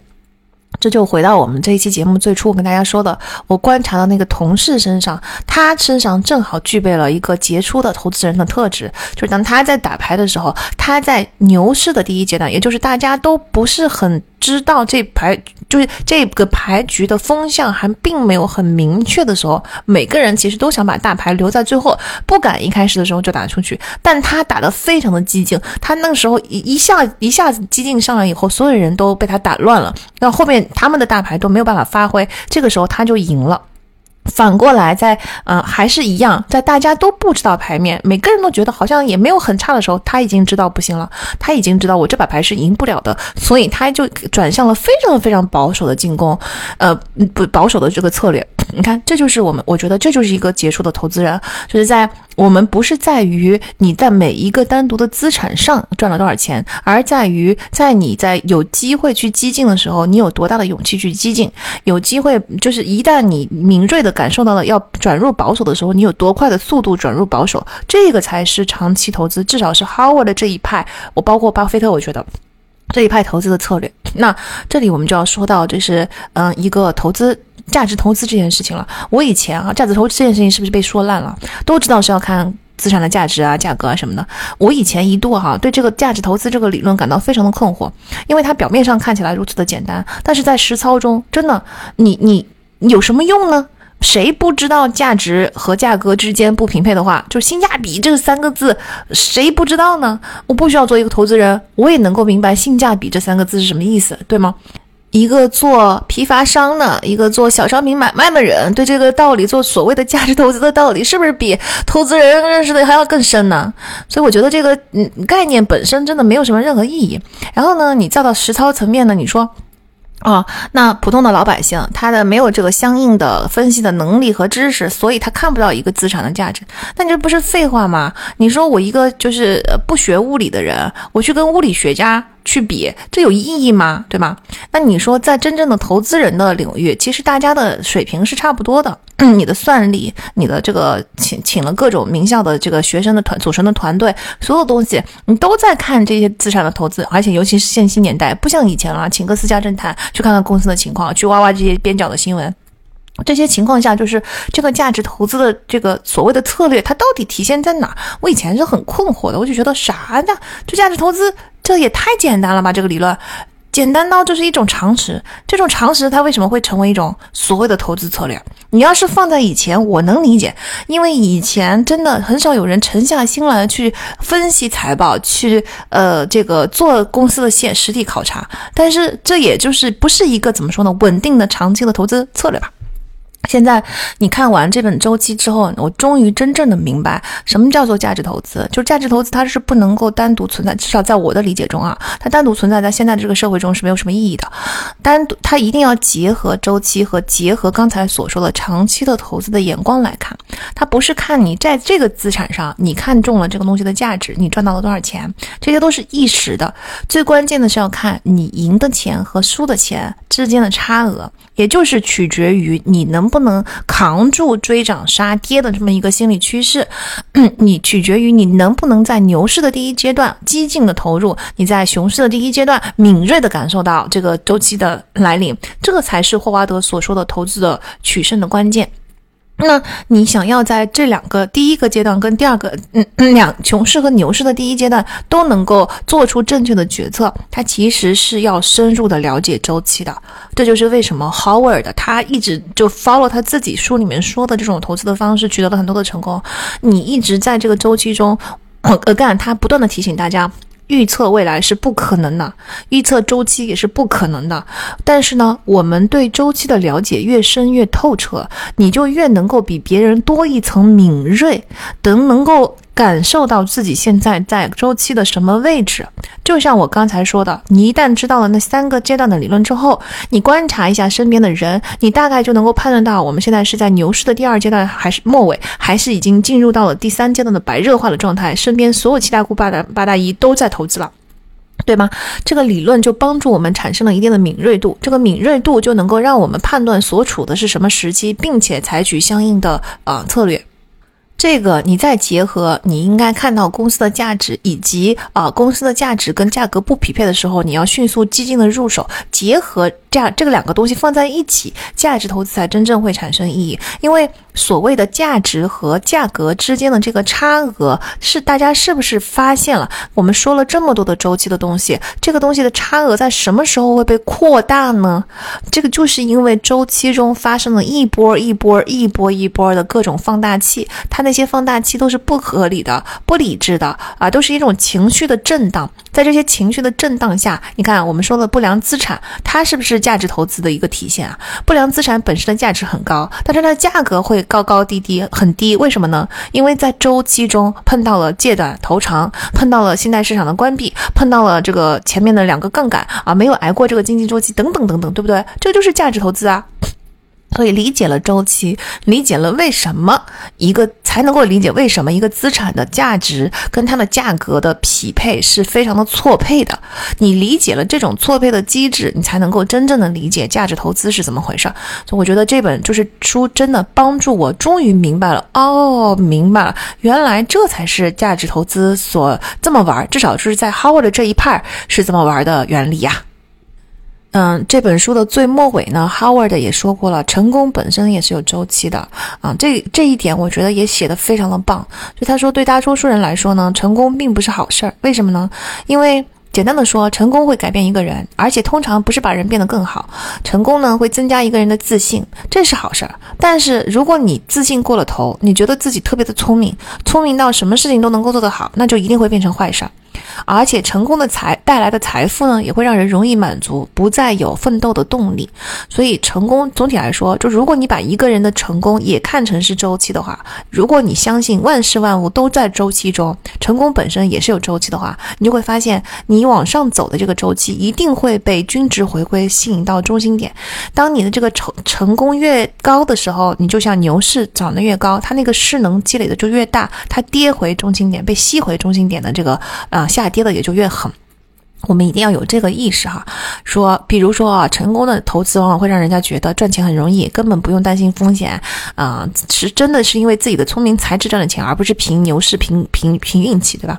所以我们要，嗯，对于这个成功失败要有一个，第一呢是我觉得要有一种更平和的心态，第二呢是不要去。呃，在成功的基础上进行膨胀，导致你把这个成功拖高。比如说，我们应该停留在第一阶段的成功，然后打一枪就跑，对吧？然后呢，接下来经忍过下一波，再打一枪就跑。长期来说，我们就会获得很好的成功，而不是说把这个成功扩大到第三阶段，然后啊，导致嗯，实在是不行的一个就是无可无可阻挡的崩盘。我觉得这个是对成功本身也有周期的一种解读。